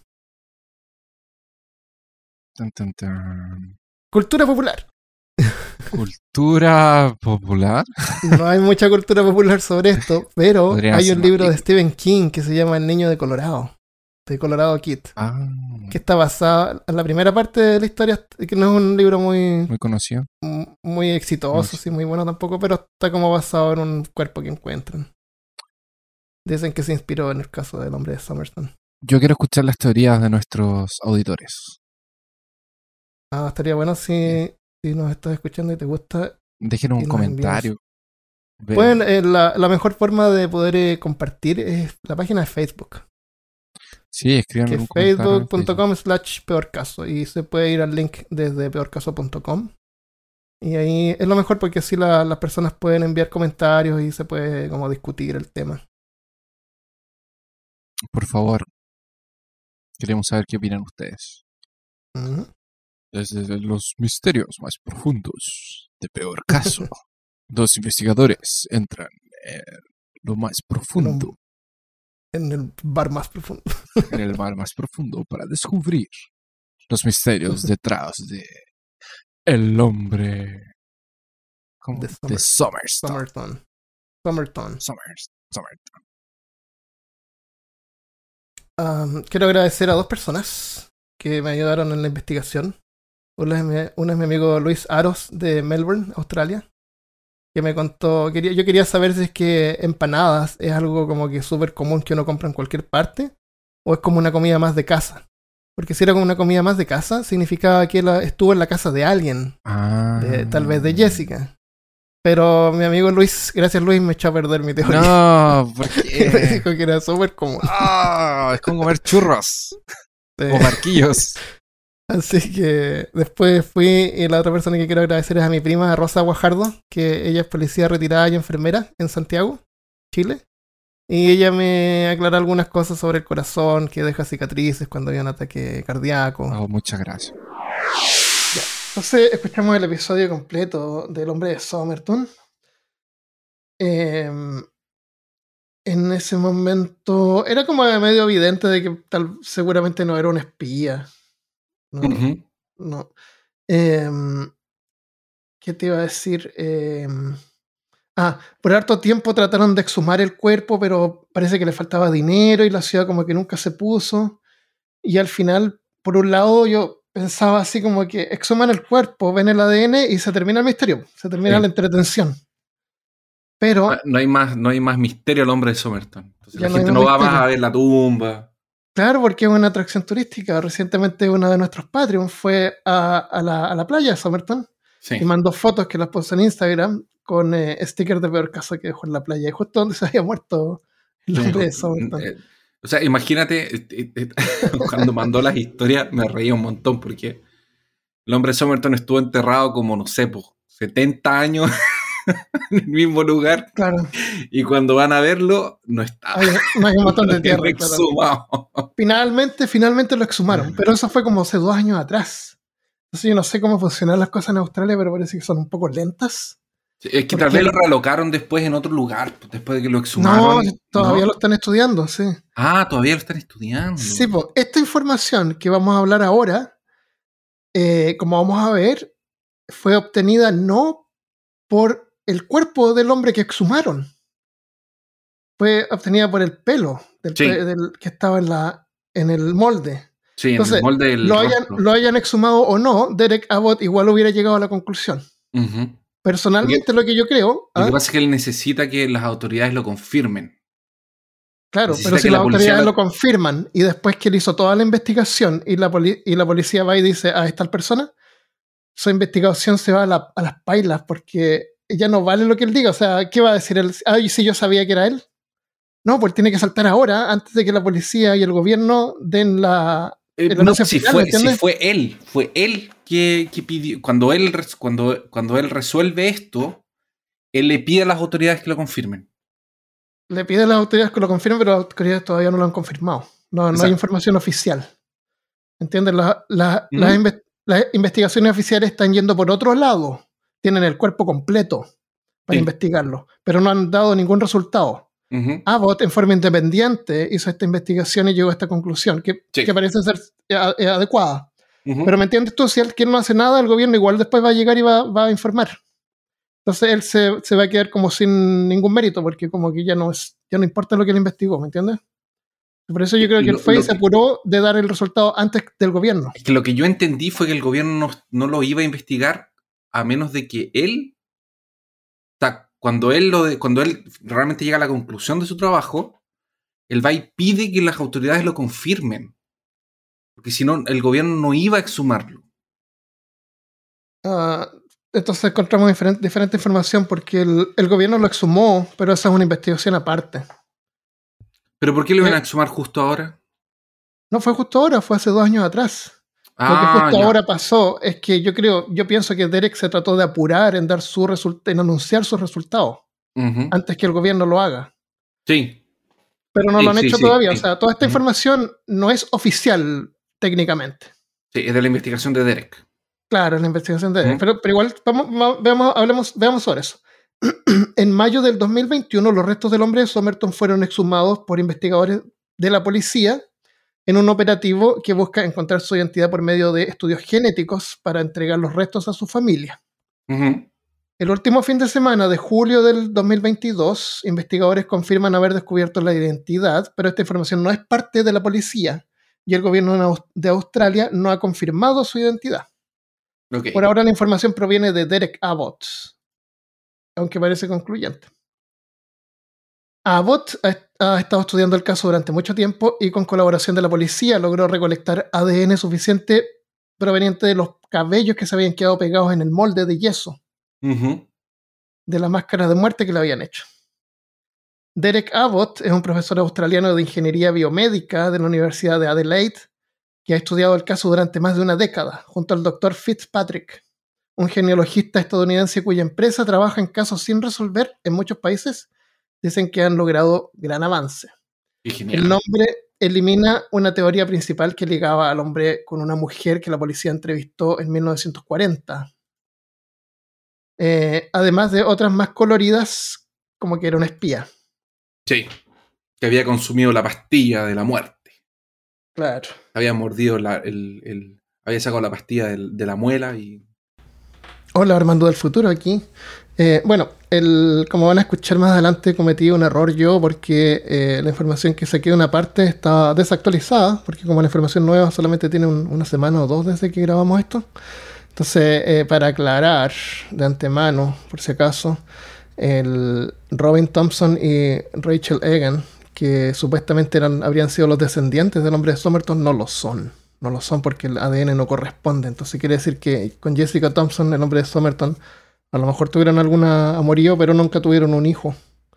Eso es. eh, la información, la mayoría de la información que hay en internet ahora es eh, realmente desactualizada porque la información nueva solamente salió hace como una semana. Así que eso lo aclaro antes de continuar. El doctor Abbott había pasado años investigando el caso y dijo que la policía le permitió tomar unos 50 cabellos de la máscara mortuoria para analizarlos. Menos mal que no era calvo. Sí, ¿verdad? Yo me muero en la playa y no saben quién soy. Pero tienes la barba, Ah, verdad. el bigote, la barba. tus cejas. de barba.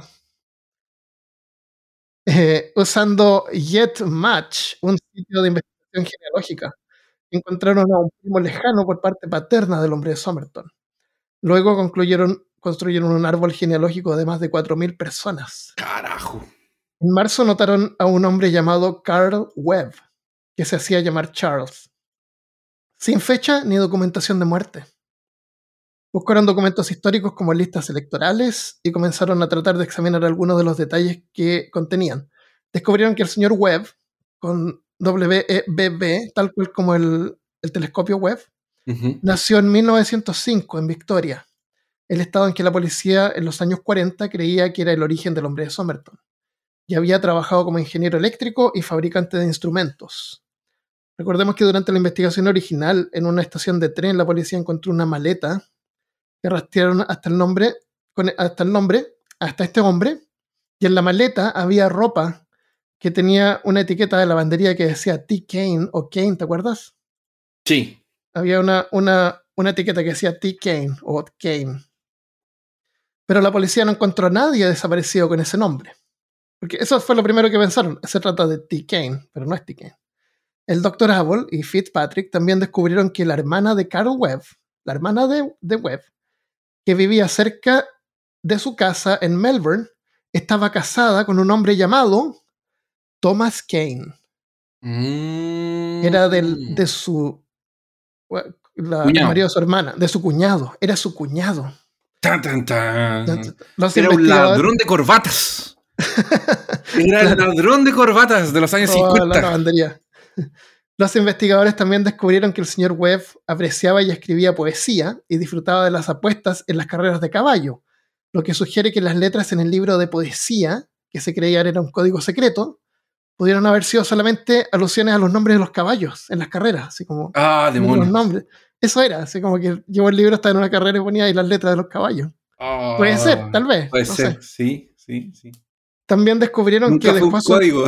nunca fue ningún Eran como los números de la lotería. Así como. Claro, una cosa así. Eso era.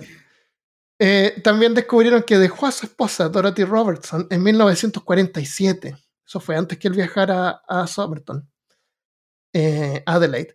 Y que en algún momento ella solicitó un divorcio. Y para 1951 ella se había mudado a la ciudad de Butte, o Butte, en el sur de Australia. O sea, quiere decir que como que en el momento en que él desapareció, esta mujer ya no estaba ahí. Aunque según lo que vemos, su hermana sí estaba ahí. Su hermana no lo echó de menos. Eso es raro. La, se supone que la mujer pide el divorcio y, y él desaparece. Y después eh, ella publica una nota en el diario que dice así como Charles Ah, sí, Mm. eh, si no apareces en tal fecha, en tal lugar, eh, la corte va a dar el, el divorcio por eh, no aparecer. Ah, entonces la hermana sabía que él andaba desaparecido. sí, Y por eso no lo estaba buscando. Yeah. Eh, bueno, esa es la información. Todavía quedan eh, llenar los vacíos de cómo murió y por qué murió y qué estaba haciendo ahí y todo eso. En el. Supuestamente era ingeniero, él. No ingeniero, pero. Era como ingeniero en el- el- ingeniero eléctrico. Ingeniero eso, eléctrico y fabricante de instrumentos. Sí. Eh, ahora, entonces tenemos a Jessica Thompson, ya que es la que aparecía al teléfono y que es Sí. la mujer. Bueno, las personas recién escuchan el episodio, así que tienen esta información súper fresca, pero es, es la que cuando le fueron a mostrar el cuerpo ella como que se sorprendió y después dijo, ah, no, no, nunca lo había visto. Nunca lo ¿Te vi. acuerdas? Sí. Y después cada vez que trataban de entrevistarlas como que no quería hablar. Ujú. Jessica Thompson estaba casada con George Thompson. Eh, entonces, el hombre de Somerton, que se, llama, que se llamaría Charles Webb, es como que tenía un amorío con Jessica. ¿Cierto? Y tuvieron a Robin Thompson, que era, su- que era su hijo, la hija de, de Joe, que se llamaba Joe, Jessica. Le decían Joe.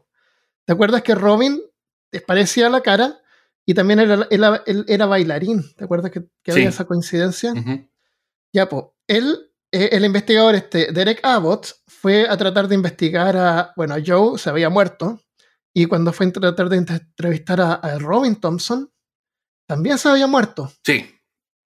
Pero la que no se había muerto era la hija de Robin Thompson. Porque Robin se casó y de- tuvo una, claro, la... la- nieta del hombre de Somerton, que se llama Rachel Egan. Y él logró entrevistar a esta mujer, y no solamente la entrevistó, sino que se casó y ahora tienen dos hijos. Sí, es verdad.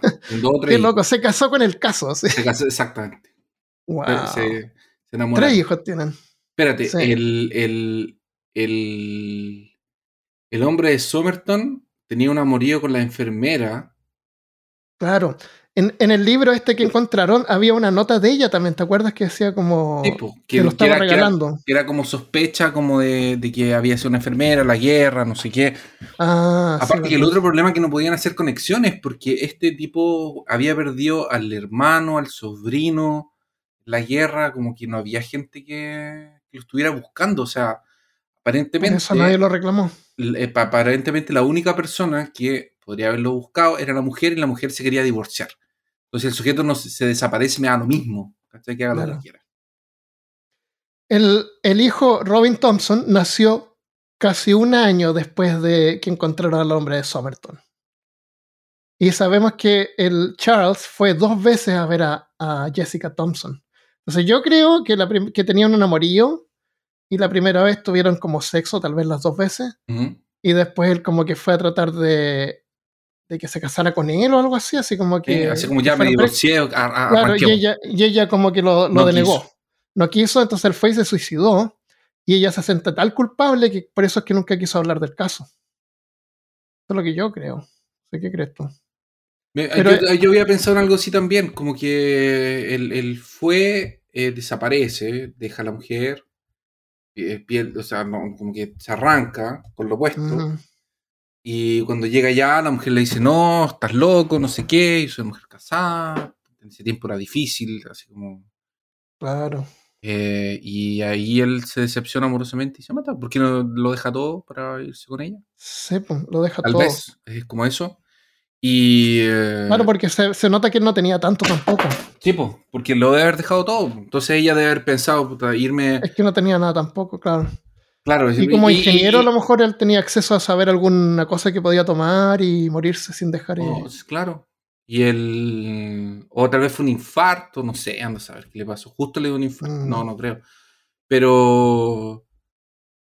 Pero entonces se sabe que ellos tuvieron. Que, que esa, e- ese, ese hijo no era de Thompson, entonces. No, se, se sabe que el. Bueno, eh, bueno, este tipo, ah, vos está casado con la nieta, ¿cierto? Pero ninguna, ningún caso ha llegado así como con aquí está el ADN de mi nieta y, y combina con el ADN de su padre, Robin Thompson. No ha hecho como Ya, un match en el, entre yo, esos yo lo ADN. que le- yo lo que leí, yo lo que leí en uno de esos archivos que, de uno de esos artículos que me mandaste tú, es que justamente una de las cosas que, que ellos eh, pudieron darse cuenta con el, DNA, el. DNA es que ella no era pariente de él, del hombre de Somerton. Rachel no era pariente del hombre de Somerton. Sí, está, está, está, está, espérate. Entonces, ¿cómo puede ser? Entonces no era hija de Robin Thompson. O Robin Thompson no Robin era hija Exactamente, Robin Entonces Thompson. Robin no era Thompson no era su hijo. No, era hijo del. Espérate, déjame buscarlo. Déjame, De, Char- de George Thompson, de la esposa de Jessica. sí, déjame buscarlo porque lo tengo aquí. De hecho, lo, lo tenía. Ah, no había visto eso. Espérate, ¿Dónde está esto? Esto está en el Porque por eso no encontré ninguna confirmación de que era efectivamente su hijo ADN. A ver, aquí dice, en la entrevista dice, hemos sido capaces de eliminar la sospecha de que en el pasado, incluyendo, ah, otras sospechas, otras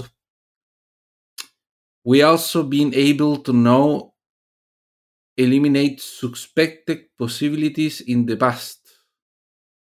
Qué ¿Es difícil. el primer artículo o el segundo artículo? El segundo. We also been able to now. Ah, ahora somos capaces de ahora eliminar posibilidades o, o sospechosos posibles en el pasado, incluyendo que mi esposa estaba relacionada al hombre de Somerton. Podemos totalmente decir que es, el DNA de ella no eh, tiene match con el de él. Al hacer el avance, el profesor Abbott también descartó su propia teoría que su esposa era la nieta del hombre. Ah, no era la nieta entonces. No, entonces. Robin Thompson, que eh, efectivamente su padre tampoco era hijo de- del hombre de Somerton. Entonces nunca tuvo un hijo con Jessica. Exacto. Pero, pero, tal, pero eso no elimina la posibilidad de que él eh, de, que, de que él se haya suicidado por amor y que ella no haya querido Ah, claro, escaparse claro. con él. Yo, yo copié, como esto era como medio complicado de escribir, fui y, y encontré una imagen de un árbol genealógico que muestra a Robin como hijo del hombre de Somerton. Pero esto pudo haber sido previo. O sea, obviamente la mayoría, el 99% de la información que hay en internet ahora es previa a los descubrimientos nuevos. Entonces, no está actualizado. Ya, ya, ya. Eso es entonces, pues Charles Webb, eh, ese es el hombre, no sabemos, sabemos qué pasó, no sabemos por qué estaba ahí, por qué se suicidó, pero ya como que el, el misterio ya como que no es tan, Misterioso. tan misterioso, porque tan intrigante, porque da lo mismo. Sí, porque ahora No sabemos quién es. claro. Claro, bueno. Así es, pues, eh, se descubrió el misterio. Eh, sobre otros misterios que hemos hablado, como el paso de Diablo, casi todos los meses sale alguna noticia que Sí, fue descubierto. ahora sí fue reali- claro, claro, y no. Bueno, entonces el siguiente paso es que el gobierno efectivamente verifique la información. El, si, es, si es que el ADN del hombre. No, o sea, lo que me refiero. Podría ser que el ADN esté equivocado y el ADN que ellos van a obtener es mejor y van a poder darse cuenta que efectivamente sí, ella es la nieta. Tal vez. Quién sabe. Eh, yo no me acuerdo bien cómo es, pero las mujeres les falta. Les falta una parte de un cromosoma, como tienen un cromosoma ahí, Sí. eh, entonces parece que no, pueden, no se puede rastrear mucho el ADN de los, de los padres, solamente de las madres. Y los hombres pueden rastrear los dos. No me acuerdo cómo era, pero algo así. Pero entonces hay un, hay un poco de limitación en el hecho de que ella sea mujer, en ese caso, para poder rastrear hacia atrás.